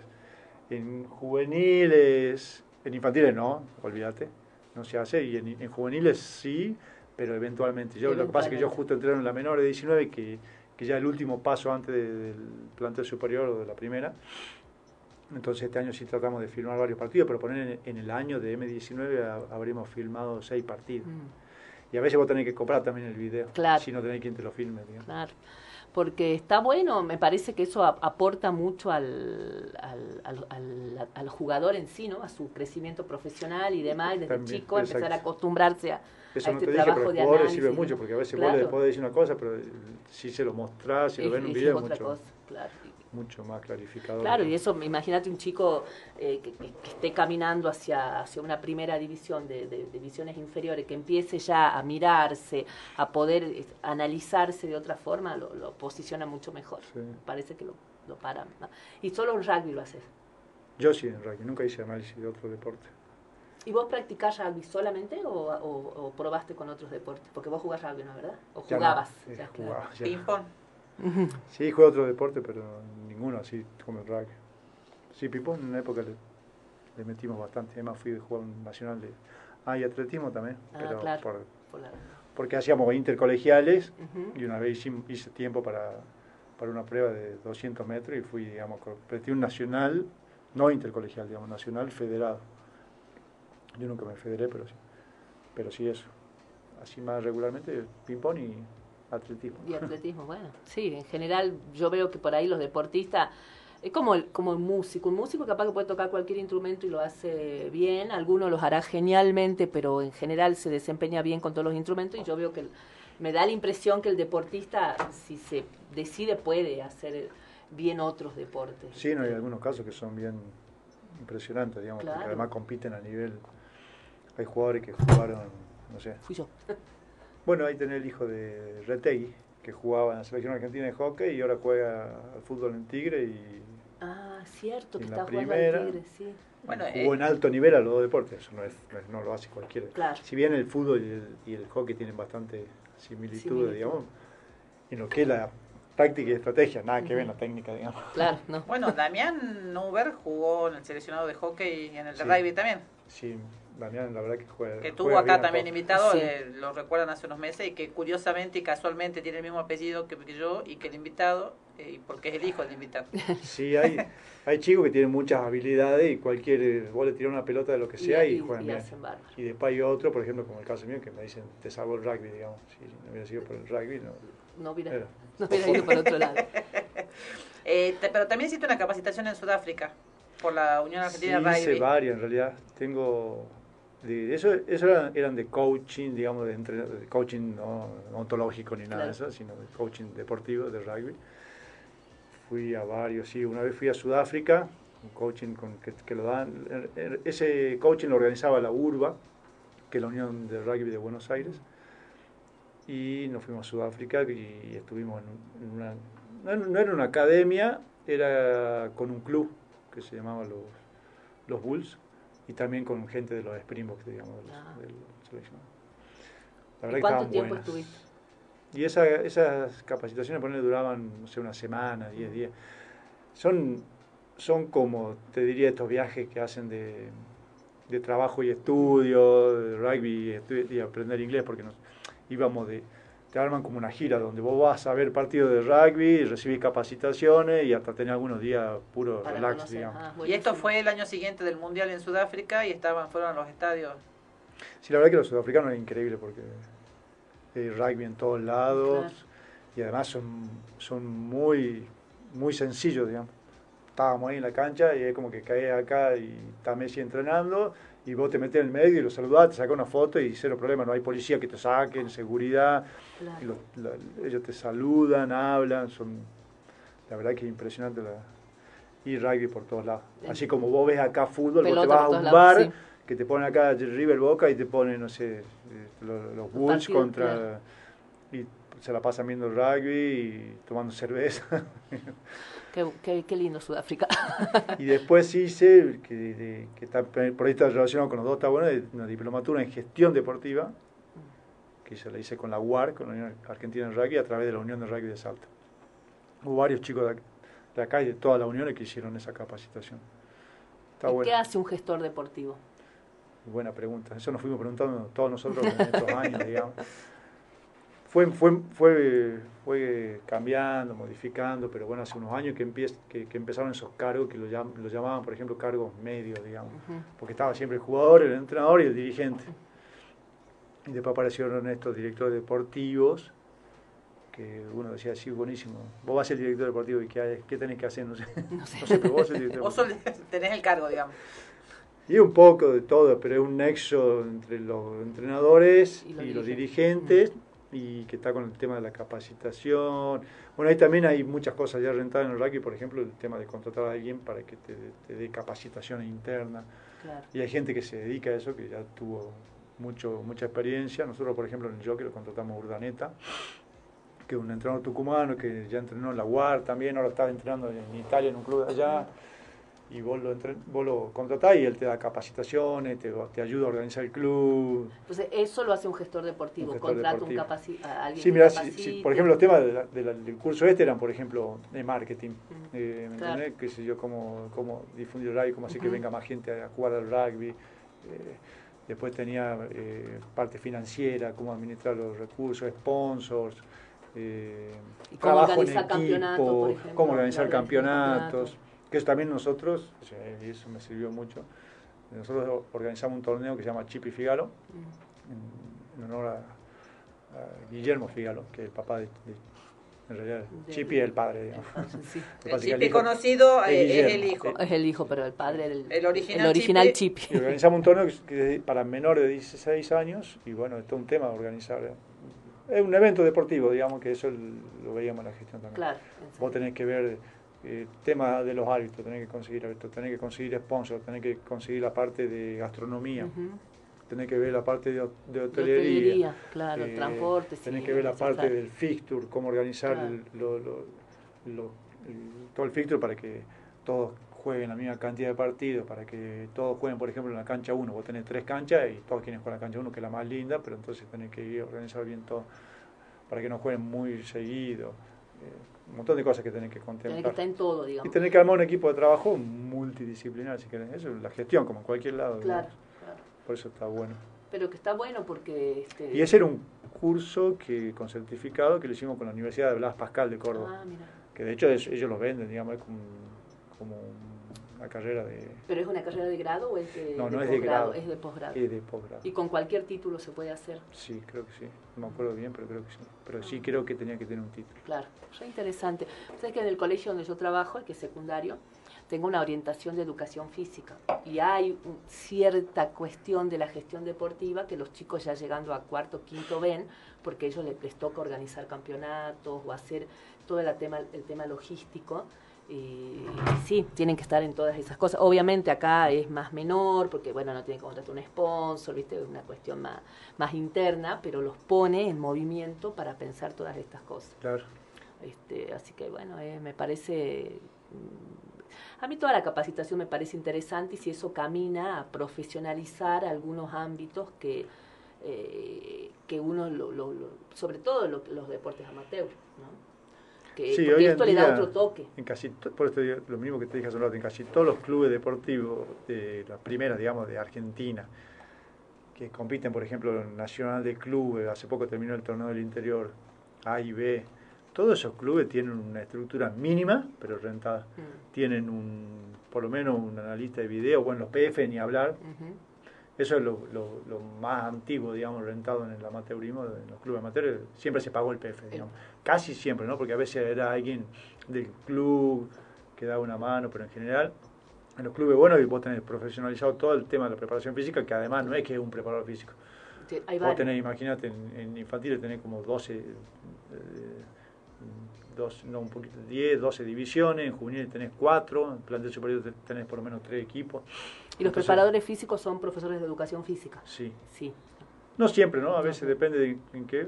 Pero, por ejemplo, este año, desde hace unos años en el jockey, en infantiles, tenemos un, un que es estudiante de, De- avanzado de, de educación, educación física, física. y le sirve a ellos por ahí para práctica, nos sirve a nosotros claro. porque es la, la etapa de desarrollo del jugador, motriz, todo eso, así que está bueno. Bueno, y después te decía que sí, sí o sí todos tienen una, una analista de video rentado, un director deportivo rentado por lo menos. Por lo menos. Y a veces hay, algunos tienen un coordinador infantil rentado, un coordinador de juvenil rentado y un coordinador de plantel superior rentado. Eso más o menos. Incluso hay algunos entrenadores rentados camuflados, digamos. Camuflado. Ah, bueno. Eh, bien camuflado. Sí, pero acá en Salta no, pero en Buenos Aires se da mucho a pesar de que... Y ahí sí. Bueno, también es, que- es verdad que tienen otro otro poder económico los clubes de... No, y no todo, capaz de que no toda la plata que ingresa en Buenos Aires es por derecha y alguna habrá alguna plata negra que también el, la, la pagarán, pero sin Sí o no, todo. pero hay mucha gente, ponerle de clubes grandes y clubes chicos que por ahí tienen un buen poder adquisitivo, pero no tienen tanta historia de rugby, que, sé yo, que por ahí... ¿Y cómo se financian los clubes? ¿Con el aporte de los socios? ¿Con algún subsidio eh, de, de los, est- del Estado, digamos, de los gobiernos? ¿Cómo Sí, hacen para pagar, todo. digamos, todo? La cuota social, La cuota. pero lo que pasa es que la cuota social, por ejemplo, en un club como el Jockey, que es polideportivo, digamos, se distribuye en toda la, en En toda la todas las disciplina, áreas, digamos. Y después tenés sponsor, que ahí sí, por ahí hay algunos sponsors que son a nivel club, si lo consigue el club también se, se prorratea y si lo consigue por ahí la actividad, creo que a veces Va para la actividad. va para la actividad, digamos. Este, y después sí, a veces hay subsidios, no, yo no estoy tanto en la parte dirigencial, pero sí también pueden ser subsidios. Este, pero bueno, viste, generalmente la mayor parte de los subsidios van para fútbol y generalmente, por ejemplo, acá en Salta para Juventud y Central Norte, no quiero hacer el lío, digamos. pero- Eh, no, bueno, pero también les entregaron este predios. Claro. a veces predio, que eso está bueno sobre todo para los clubes chicos, digamos. Pero bueno. Sí, para lo- los chicos con... Porque en realidad me parece que si uno lo mira desilvanado y, y porque uno siente acá en Salta que hay como una mucha tráfico de influencias a la hora de conseguir determinadas cosas. Pero si vos lo ves en- en- encajado, digamos, en un proyecto en el que eh, la actividad física se considere importante, el, el deporte y demás, Salud. es necesario, el Estado debe, tiene la obligación de, de invertir para garantizar la salud de su Pero población. vos fíjate que él Sí, hizo de mención, hecho es así, pero... y se hizo mención de algo que son- nosotros hablamos muchas veces acá, de los intercolegiales, que se perdieron y que eso era, era, era algo en lo que participaban todos los colegios privados y públicos democráticamente pe- en distintos deportes y eso también te daba una... Se siguen haciendo, ¿no? Lo que pasa es que no sé Pero si son más como no- claro, no sé si como nosotros lo vivimos en nuestra secundaria, que llegábamos hasta competir en, en nacionales en, en otras provincias y demás. Yo creo que eso desde mi época de profesora eh, no recuerdo que haya habido nacionales desde que yo ejerzo como profesora. Sí hay campeonatos provinciales. Este, hay y bueno, los cosas, chicos donde bueno, están yendo nacional, a los evitas. es. A los evitas sí van pasé por el nacional. legado de Güemes y estaba lleno de colectivos, se ve Sí, que había se iban a un evita. Ah, se iban. Sí, va, yo sé que se han ido en octubre, han ido, no sé, un papá, me, tengo un alumno que juega volei y este y participó de, Levita y, y vino Salta con medalla de bronce. Eh, El chico tiene, debe ser un sub-16, pero tiene 16 años. Y el papá me contaba que habían ido como 20 colectivos, 18 colectivos a Mar del Plata a los, a los Juegos Evita. Y eso está bueno.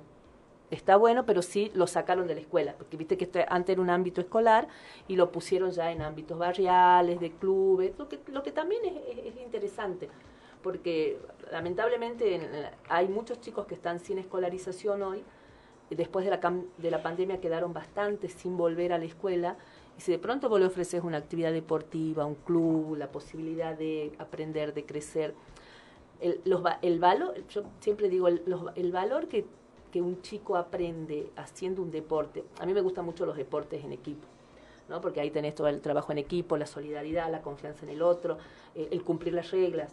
Es, es fundamental, es necesario y, creo que se tiene que apostar mucho más a eso, como se tiene que apostar mucho también a la- al arte, a la cultura, al teatro, porque es la base de una sociedad sana y feliz. Sana mentalmente y, físicamente también. Así que que qué bueno sería que haya este, mucho más trabajo en gestión deportiva, en, en todos los ámbitos, en todos los deportes, porque creo que se- tenemos que pensarlo así, como un proyecto nacional, donde el deporte sea como un, eje estructurante de un montón de cosas.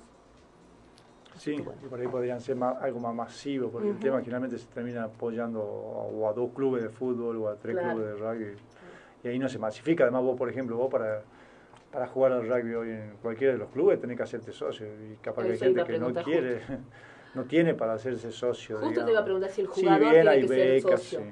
Sí o sí tiene que ser socio el jugador del club. Sí, y después tenés que ficharte en la unión por el tema de un montón de cuestiones seguro, de seguro, administrativa. Incluso hasta un chico ni siquiera po- debería poder ir, ir a entrenar si no está fichado porque no tiene un seguro. digamos. Claro, claro, sí, es, es- es riesgoso. Pero bueno, este, es- eh, yo creo que Están los playones, también sé que se hacen inversiones en los playones, de- playones. en los barrios y todas Sí. esas cuestiones, pero Pero si yo te pongo un playón en un barrio que está buenísimo, que está en el barrio, porque por ahí los chicos de los barrios tienen poco acceso a, a- a otros lugares donde practicar deporte, ni económico, ni, ni, ni- ni este, el de movilidad o el de cercanía, tendrían que tener también un par de entrenadores contratados, algún casero guardián que puedas Que poner lo, pelotas que lo y demás que no te roben. no, y que lo Claro. abran cuando en los fines de Claro, semana. y eso no hay. Y yo muchas veces decía, ¿no? Con esto de, en su momento era en los planes trabajar y, y ahora, bueno, hay El eh, potencial el trabajo. potencial trabajo. Está bueno que lo capacites eh, para eh, estar ahí, le dé, ahí ya, ya tiene una, una, una contraprestación, estoy, abro, cierro, controlo, miro. eh, yo me acuerdo una vez, fui con unos, con, con unos alumnos, nos fuimos a, mm, a ¿no? Un viaje de estudio. Y comíamos en el Club Terry. Ahí ellos nos, nos preparaban la comida. Entonces el club, todo el mundo lo conoce el club porque es el club que en el verano saca un montón de plata por todo la- el carnaval. El club donde se hacen los bailes de carnaval. Y había ganado una nueva comisión directiva y el nuevo presidente tenía otra mirada. Entonces dice, no, nosotros sí sacamos plata, obviamente, esto nos permite financiarnos durante el año con la fiesta del carnaval, pero lo tenían abierto desde las 8 de la mañana hasta las 12 de la noche. Y ellos decían, acá hay mucho alcoholismo en los jóvenes. Dice, es tremendo el, el- el nivel de alcoholismo. Entonces nosotros con el club abierto y, y ofrecerle dos o tres actividades, estamos logrando que los chicos en vez de estar en la esquina aburridos, tomando todo el día, empiecen a venir. Y había un movimiento de gente que me pareció súper copado, fue esto hace como más de 10 años, ¿no? Me pareció súper interesante, porque es eso también, ¿no? Uno le tiene que ofrecer un lugar, pero no el lugar solo, sino un lugar y, y propuesta de actividades. Y sí, hay muchos playones. Eh, pero bueno, pero no me sirve el playón si no tengo alguien que, que esté ahí abriendo, si no tengo un par de profesores o de entrenadores contratados. sí, o también incluso si no le genera eh, competencia, Claro, torneos, claro. el chico va a jugar al básquet para divertirse, pero por ahí si no, después ¿qué hace? Si yo quiero jugar al fútbol, bueno, capaz que voy a jugar al fútbol, pero después quiero, como quiero competir, porque natural, digamos, terminan yendo a algunos de los clubes. O el que es bueno termina yendo a esos clubes, o el que quiere competir, digamos. Claro, claro. Tienen que generarle también esas competencias. Esas competencias. Bueno, ya estamos, ya nos pasamos de horario de, de- ya el tren nos está avisando que nos Que- repasamos Porque esto pasa en el corte. tren pasa en el corte, pero Ah, bueno, ¿sí? ¿Pasa en estaba sí, sí, sí, es- lo tenemos educado al tren, es un tren Ah. respetuoso. Pero bueno, muy interesante la charla, eh, el- la diversificación de trabajos de, de Cristian. Así que bueno, gracias por, por estar. Nosotros ahora, gracias por la... así- cuando pensamos este programa, nosotros hicimos una lista de probables invitados. Eh, teníamos como 50 personas en la lista. Y él estaba en la lista, ¿te acordás que Sí, vos lo dijiste de entrada, yo nunca entendí para qué. Resulta interesante lo que él hace, estabas, estabas ahí. Después vino la pandemia y no pudimos invitar gente, porque estábamos, nosotras salíamos las dos horas al aire y se cambió el formato del programa y este año lo volvimos a recuperar. Esta idea de tener invitados que charlen con nosotros de, de, de- de lo que hacen, de, de- de- de- de las, las- las múltiples actividades que, que uno va realizando en su vida cotidiana. Así que gracias por, por la visita, Cristian. No, gracias a ustedes. Bueno, si el rating se le dispara muy alto, avísenme. Eh, sí, sí, sí. eh, la próxima Te vamos a cobro. compartir las La ganancias. próxima cobro. Bueno, nos vamos a la tanda escuchando un tema que se llama Pero Igual. ¿Sabes qué es? de Andrés Calamaro, una canción inédita que se va a incluir, eh, que se está, que se incluyó en realidad en la reedición de su álbum Honestidad Brutal, que fue lanzado el 21 de octubre, reeditó el álbum. Eh, esta es una de las 17 canciones. ¿Sabes cómo le ha puesto al álbum Honestidad Brutal Extra Brut? Y mira la viveza, ¿no? Yo digo, yo digo que están perdiendo mucho esto de vender un disco, porque la gente ahora en Spotify tiene todo el alcance humano, pero ellos han armado un book set con seis CDs lleno de material extra, fotos extra, otras canciones, un montón de cosas. Entonces, eh, hay gente que lo va a ir a comprar, ¿no? Y que no, ya el Spotify no me da todo esto. Así que nos vamos a la tanda escuchando pero igual una canción inédita que ya no es inédita porque desde el 21 de octubre está sonando por todos lados.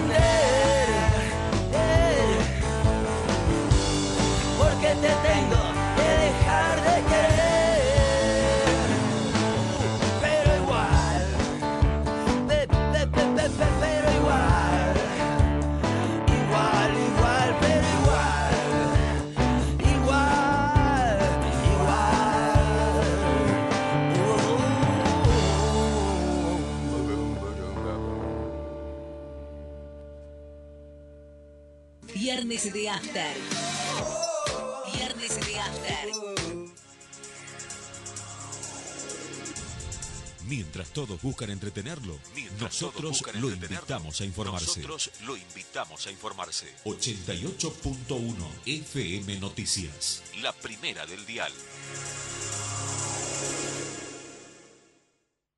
La Secretaría de las Personas Mayores brinda cuidados y asistencia integral. Contiene a personas en situación de maltrato y vulnerabilidad.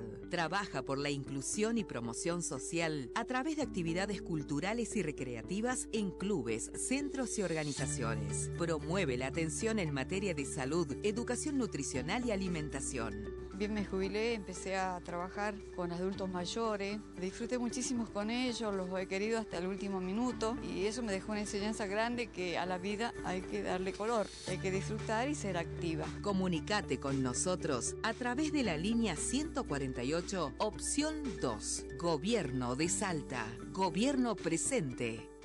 Si un conocido o familiar te contacta por una red social pidiendo que le transfieras dinero, desconfía. Nunca des por sentado que quien te escribe es quien dice ser. Verifica siempre su identidad. No des datos personales, claves bancarias ni realices transferencias de dinero. Es un consejo de la Procuración General de la provincia de Salta. ¿Ya descargaste la aplicación Saeta en tu celular? Entra a Google Play y baja nuestra aplicación. Podés acceder a la ubicación de los coches urbanos y metropolitanos y saber por dónde va el colectivo que estás esperando. Saeta App, otro servicio de Saeta. Legislamos para dar respuesta a tus necesidades. Nuestra tarea es mejorar la calidad de vida de cada salteño. Consejo Deliberante de la Ciudad de Salta. Un consejo más cerca tuyo. Viernes de After. Más que un programa de radio, un encuentro de amigas. Noticias, música y diversión en buena compañía. Viernes a las 18 por FM Noticias. Viernes de After.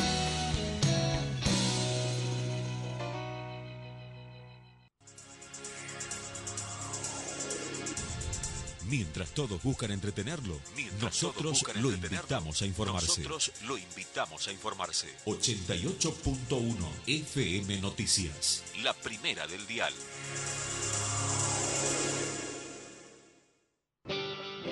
Me entrego a que este tema pase de moda.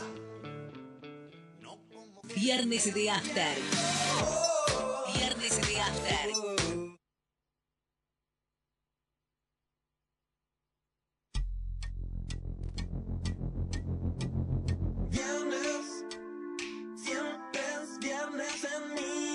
Corazón.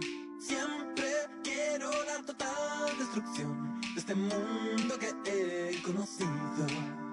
Y el trabajo que no tiene fin. Oh, viernes, siempre es viernes en mi corazón. Quiero regalarme un montón. Todo el tiempo me siento morir. Y el viernes puedo morir cada vez que me. Bueno, bueno, bueno, bueno. Estamos transitando los últimos 14 minutos de este programa. Son las 19.46 de un viernes muy, pero muy caluroso. Y estamos aquí nosotras, Verónica Uber y Fabiana Gómez, haciendo Viernes de After. Vamos mejorando el profesionalismo. Estamos dejando de ser amateur. Y eso que no contratamos a ningún, este, ¿cómo es? A ningún analista de video. ¿Cómo es? No, no ningún este manager, no, este ge- eh, gestión de ay, no sé qué, era, gestión de algo. Bueno, ve, tu hermano y no sabe lo que hace, car- No, por eso caramba, le- yo qué por eso le cosa y lo copié mal. Y lo copiaste mal. Bueno, estamos entrando en el último bloque. En este bloque nosotros solemos contar un poquitito algo de la agenda cultural y también este, hacer una previa musical. Eh, nos estamos yendo mucho en la previa por el lado brasileiro. Sí, bueno, pero esta semana justifica. Justifica totalmente. Eh, Bueno, el- hay, hay una antes de irnos a la música. A la música, hay perfecto. proyección de, de cortometrajes salteños, ganadores de los concursos y acción y mirada salteña, eh, que vos este, este, estuviste siguiendo este concurso, de Eh, qué se trata. Eh, eh, eh, había, bueno, el, el de- el primero, el este ¿cómo El de se- cortometrajes. El, el primero es en- fue en el interior. Ajá. Eh, era un concurso que se hizo en este no me acuerdo si ahora, creo que Tartagal, y era un concurso de cortos, el que se llama este mm, y acción. Y el segundo, Mirada Salteña, fue una exposición de trabajos hechos por eh, directores de cine salteños en lo que fue el Festival de Cine. ¿Te acordás que, Sí, sí, que sí. fue en octubre, me- no, en septiembre, había empezado el 20 de septiembre?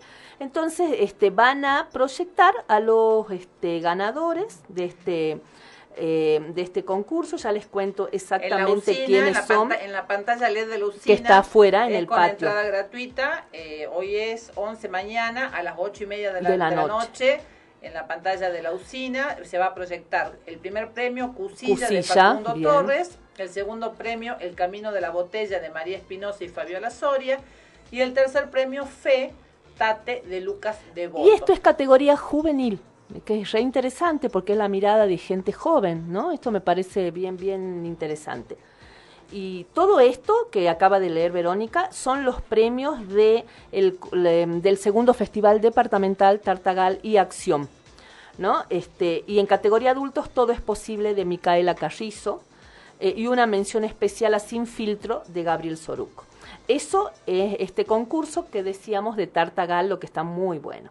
Y eh, de Mirada Salteña, que era mm, la exposición de cortos que se habían hecho en el Festival de Cine, eh, van a proyectar El Hijo que de Salvador Lencina es un cortometraje, la trilogía del Valle Divino de Matías Egea es también un cortometraje, Impericias de Celeste Martín, Impericia Celeste Martín de Alejandro Vázquez, que es un videoclip de, la, de nuestra amiga Celeste, la cantante. Sí. Introspección, Tome asiento por favor, de Álvaro San Millán Robert, también es un videoclip. Lágrimas de Barro, de Andrea Rico, es un videoclip. Tu cara al verdecer, Club 20, de Pablo Garzón, videoclip. Y Ya Bu, Bu- ¿cómo es? Bubay, Mojando los Nugget de Agustín Poleman, que es un videoclip. Está interesante esto porque muchos videoclips acompañando canciones de artistas salteños que estamos viendo cada vez más como eh, el videoclip deja también de ser un recurso a lo mejor de grandes bandas y unas bandas pequeñas, locales, empiezan a utilizar este recurso que me parece buenísimo. Me parece re interesante, volvemos a repetir, en la usina, en la pantalla LED, entrada libre y gratuita.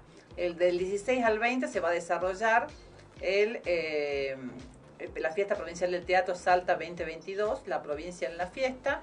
Eh, durante estos cinco días se van a eh, presentar distintas obras eh, de, de distintas este, especialidades teatrales, digamos, por decirlo de alguna forma, de distintas características. Que van a concursar en la fiesta provincial del teatro. Se van a presentar en distintos lugares.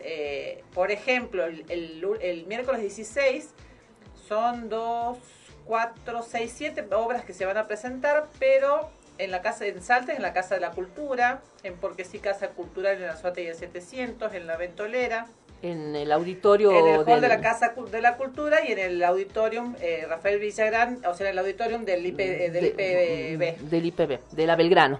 Pero también se va a presentar en la Escuela 4490 Don Augusto Carlos Torino, el ingeniero Mauri, y en la Escuela eh, de Beat Dance Rivadavia Santa Fe de San José de Metán. Entonces, Sí, eh, bien, se está provincializando. se está federalizando. Federalizando en la Sí. provincia.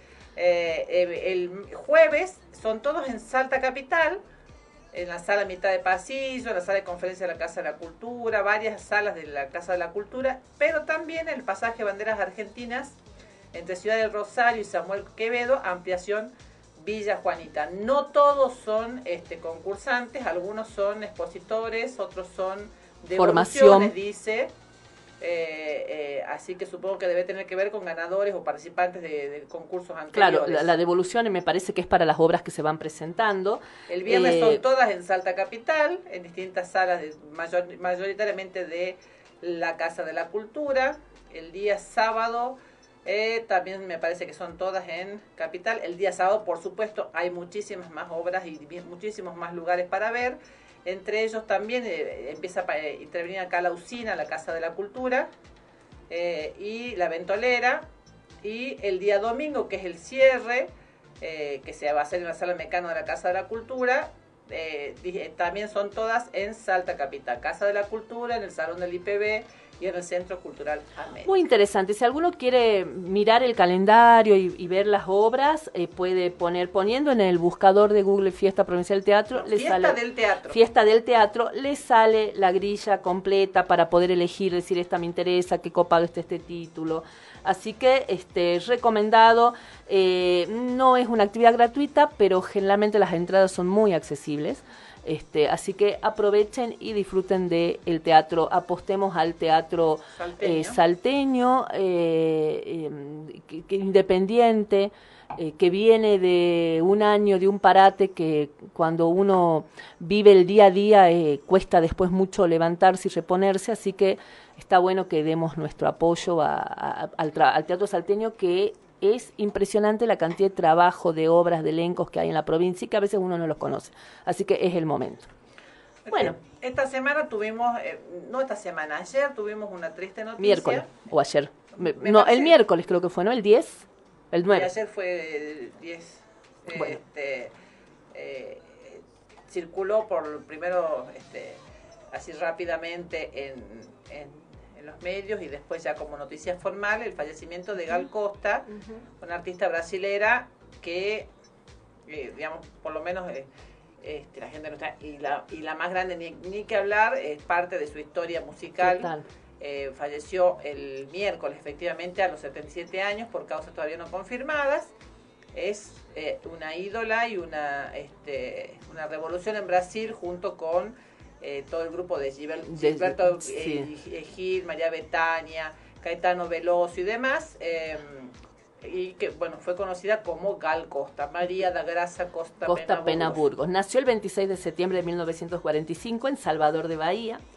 Y vos sabés que ella, yo, yo, vi un documental que hicieron de ella en Canal Encuentro, que está muy lindo, si lo quieren ver, se llama Cantoras. No es solo ella, sino muchas mujeres cantoras, re interesante. Y ella cuenta eh, que cuando ella estaba, su mamá estaba embarazada de ella, eh, la mamá la hacía escuchar música clásica porque quería influir en el feto, ¿no? Entonces ella dice, mi mamá soñaba, pensaba que yo iba a ser un varón y que ella quería que me dedique a ser un guitarrista clásico, porque mi mamá era fanática de la música clásica. Y ya bien dice ella, salí mujer y, haciendo música popular. Y después dice que su mamá fue una influencia impresionante, que la acompañaba a todos lados, que ella siendo niña la llevaba a conciertos, a recitales, no solo de música clásica, todo tipo de música, todo tipo de arte, iban mucho al cine y que eso la fue influenciando mucho a ella en su carrera. ¿no? Este, tenía una gira programada por Europa, que había cancelado su participación en el Festival Primavera Sound de Brasil, eh, que era justo esa semana. La verdad que Brasil y el mundo la llora. Había estado muy activa en la campaña de Lula eh, y su carrera sobrepasó las cinco décadas. O sea, la campaña de Lula, o sea, a favor de quién votaba, A favor, de hecho, Lula la despidió sentidamente, muy sentidamente y habló de ella diciendo que, que, no solamente fue la mejor de Brasil, sino que fue una de las mejores del mundo. Eh, y bueno, Gal desde los dos años ella ya sabía que se quería dedicar a la música. Eso es otra cosa que contó que a mí me impactó mucho. Decir, yo era chiquita, tenía dos años, tres años y quería escuchar música. Escuchaba mucho de la radio, dice ella, mucho desde la radio. Y un día, estando en la radio, escucha, ah, dice que su mamá le había comprado una vitrola para, escuchar música, entre todo lo que hizo la mamá para incentivar su, su carrera musical. Ella dice, un día estaba escuchando radio y de golpe escuché la canción Llega de Saudade los autores de esta canción son Tom Jobim y Vinicius de Moraes, nada más y nada menos, cantada por Joao Giliberto, dice. Y esta canción fue para mí, ahí escuchamos un poquito la versión de Joao Giliberto, esta canción fue para mí un momento de iluminación, dice y de entender lo que yo quería hacer en la música. Y ella textualmente dice, mientras yo escuchaba esta canción, el tiempo se detuvo el mundo se detuvo y yo me quedé pensando, Dios mío, ¿qué es esto? Dice, era un sonido nuevo, extraño, lindo, maravilloso. Entonces ahí ella explica que hasta antes de esto, que ella había escuchado con Joao Giliberto, la música brasileña tenía mucha instrumentación y no el intérprete no tenía tanta importancia y acá ella escuchó un intérprete maravilloso que la dejó extasiada. Escuchemos un poquito de llega de saudade, de... Basta de saudade sería. Eh, basta de tristeza. Saudade es una palabra Es como una es una palabra que amo. Me encanta, me encanta, es como la nostalgia, ¿no? Me, me, parece que tiene que ver con la nostalgia. Bueno, ella, esa canción que amó, que a ella la cambió, y ahora si podemos, escuchemos a ella cantando Llega de saudade, da saudade.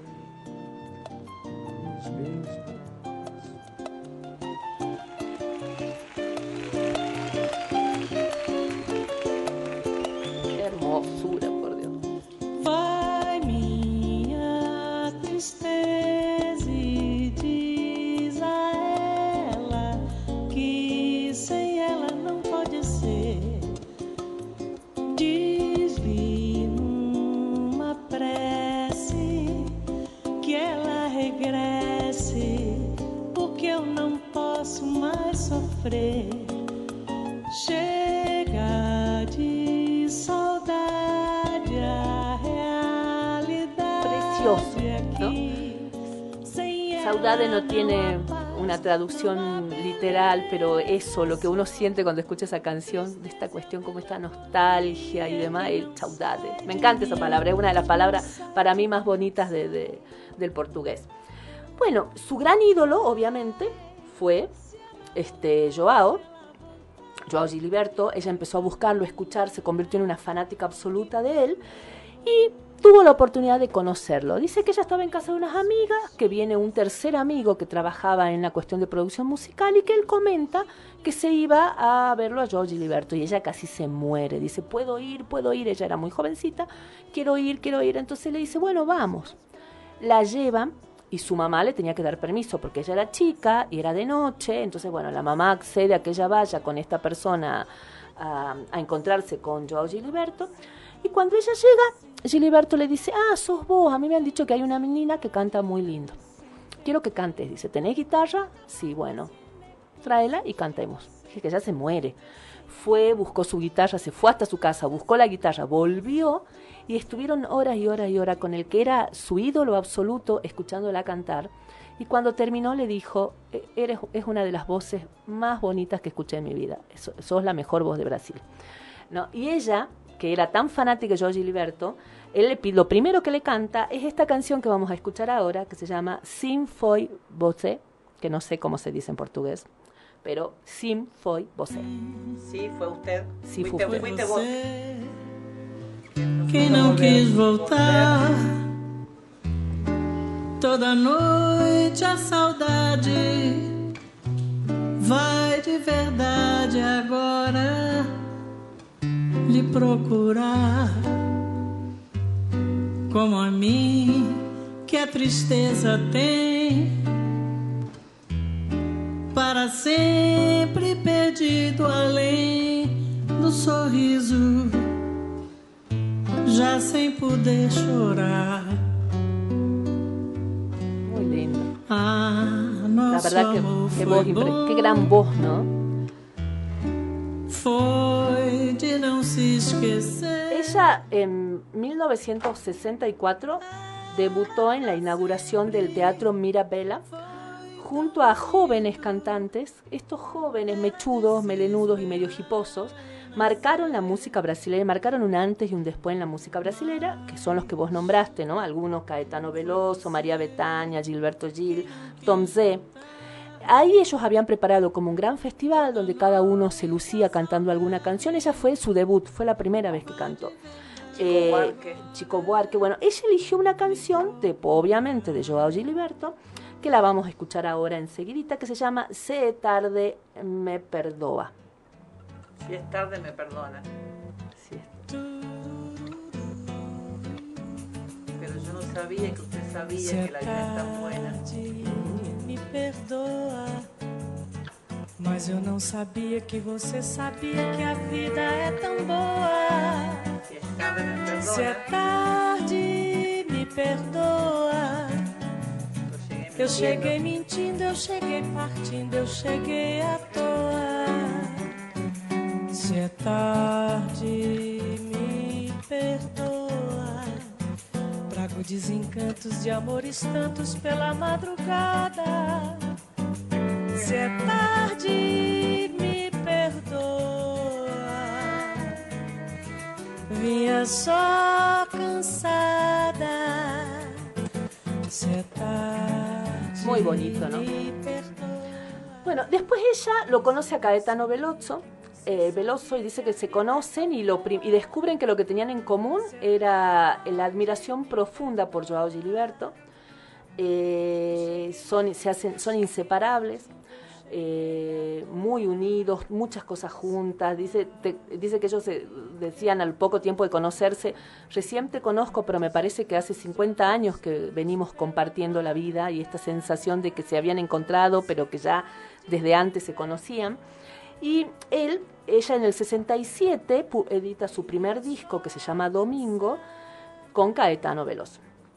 Este, y ahí hay una canción que se llama Divino Maravilloso, que podemos escuchar un poquito.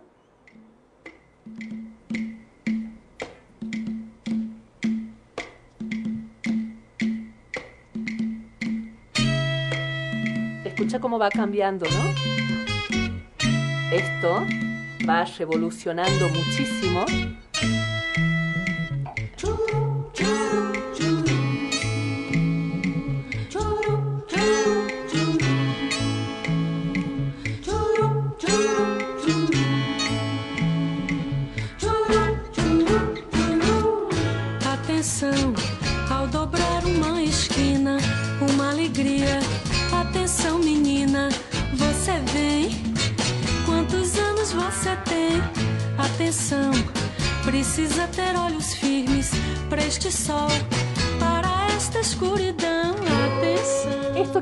Escuchando, que se habrán dado cuenta que diferente que es a lo que venía sonando, está dentro de un movimiento que se llamaba el tropicalismo.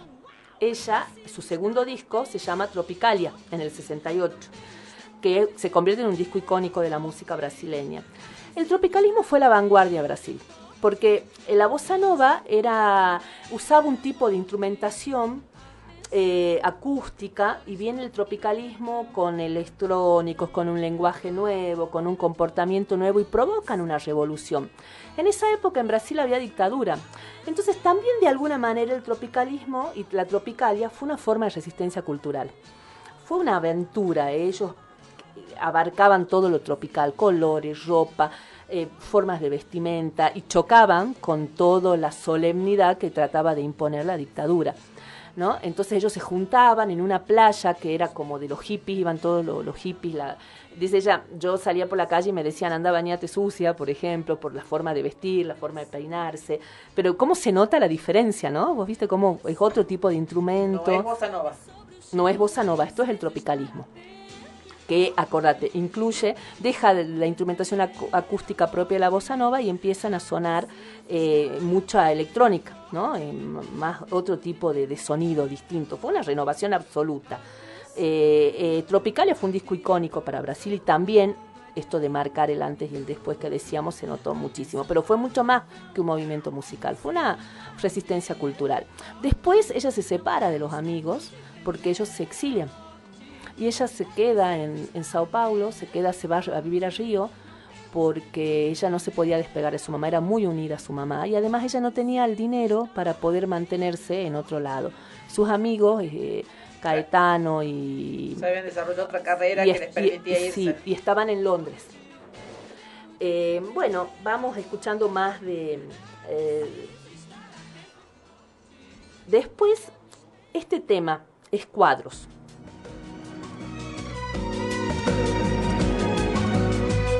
Más un poquito de esta cosa diferente. Eu ando pelo mundo prestando atenção em cores que eu não sei o nome. Cores de Almodóvar, cores de Frida Kahlo, cores. Passeio pelo escuro, eu presto muita atenção no que o meu irmão ouve. E como uma segunda pele, um calo, uma casca, uma cápsula protetora. Esto, ¿sabes de qué año es? De 1998. Es como ya una gal madura haciendo lo mismo, pero ya parada desde otra forma. Fíjate que no tiene, yo creo que, que sacó un poco de la gal del principio, un poco el tropicalismo, ¿no? Hay como una fusión. Ya acá tenía unos 40 años más o menos. Más o menos. Muy bonita esa canción.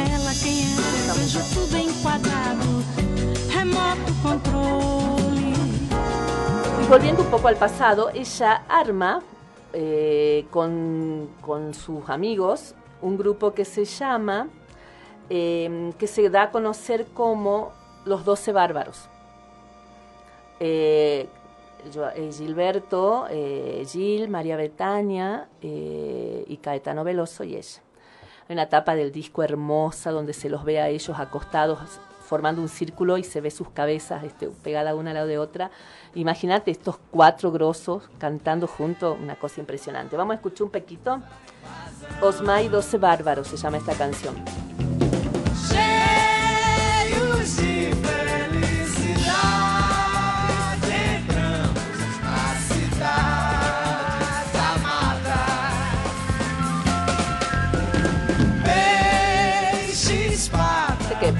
El saudade va quedando delegado de a poco, ¿no? Y va un poco más de, fiesta.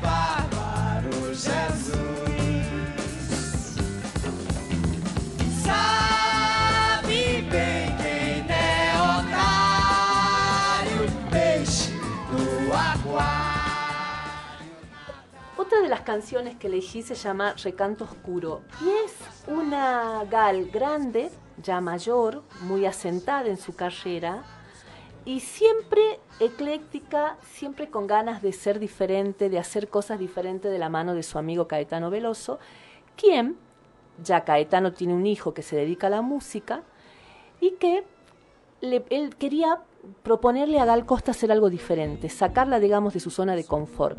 Entonces habla con su hijo y un amigo de su hijo y ellos preparan una base de sonidos bastante tosca y se la presentan para que ella cante encima de los sonidos. Entonces dice Caetano, bueno, yo me imaginaba que nos iba a sacar corriendo, que iba a poner alguna resistencia, y ella no puso ninguna resistencia, y eh, eh, aceptó, cantó encima de, de estas bases raras, eh, y ella después dice, sí, era extraño, pero bueno, yo me dejé llevar y armamos esto. Y ella después eh, eh, eh, estaba muy orgullosa del trabajo. Bueno, esta canción se llama Recanto Oscuro. Escuchemos la base, una base media, media rústica, media tosca y distinta. Espero nem feliz nem gaia acontecer.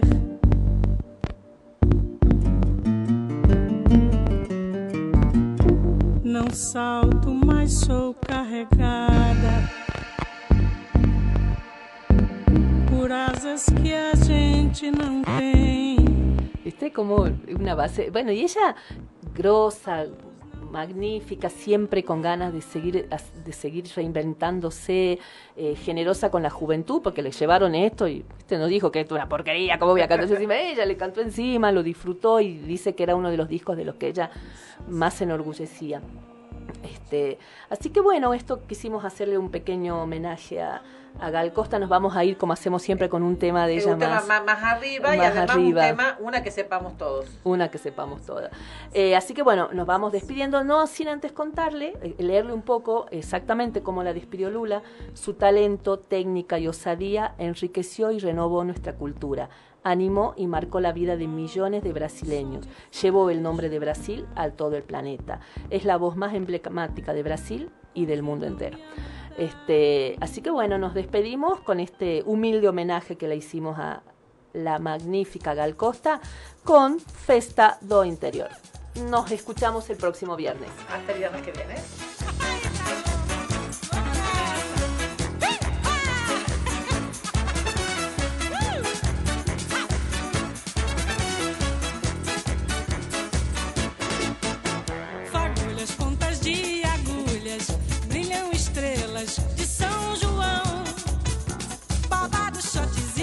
Chachados, segura as pontas, meu coração.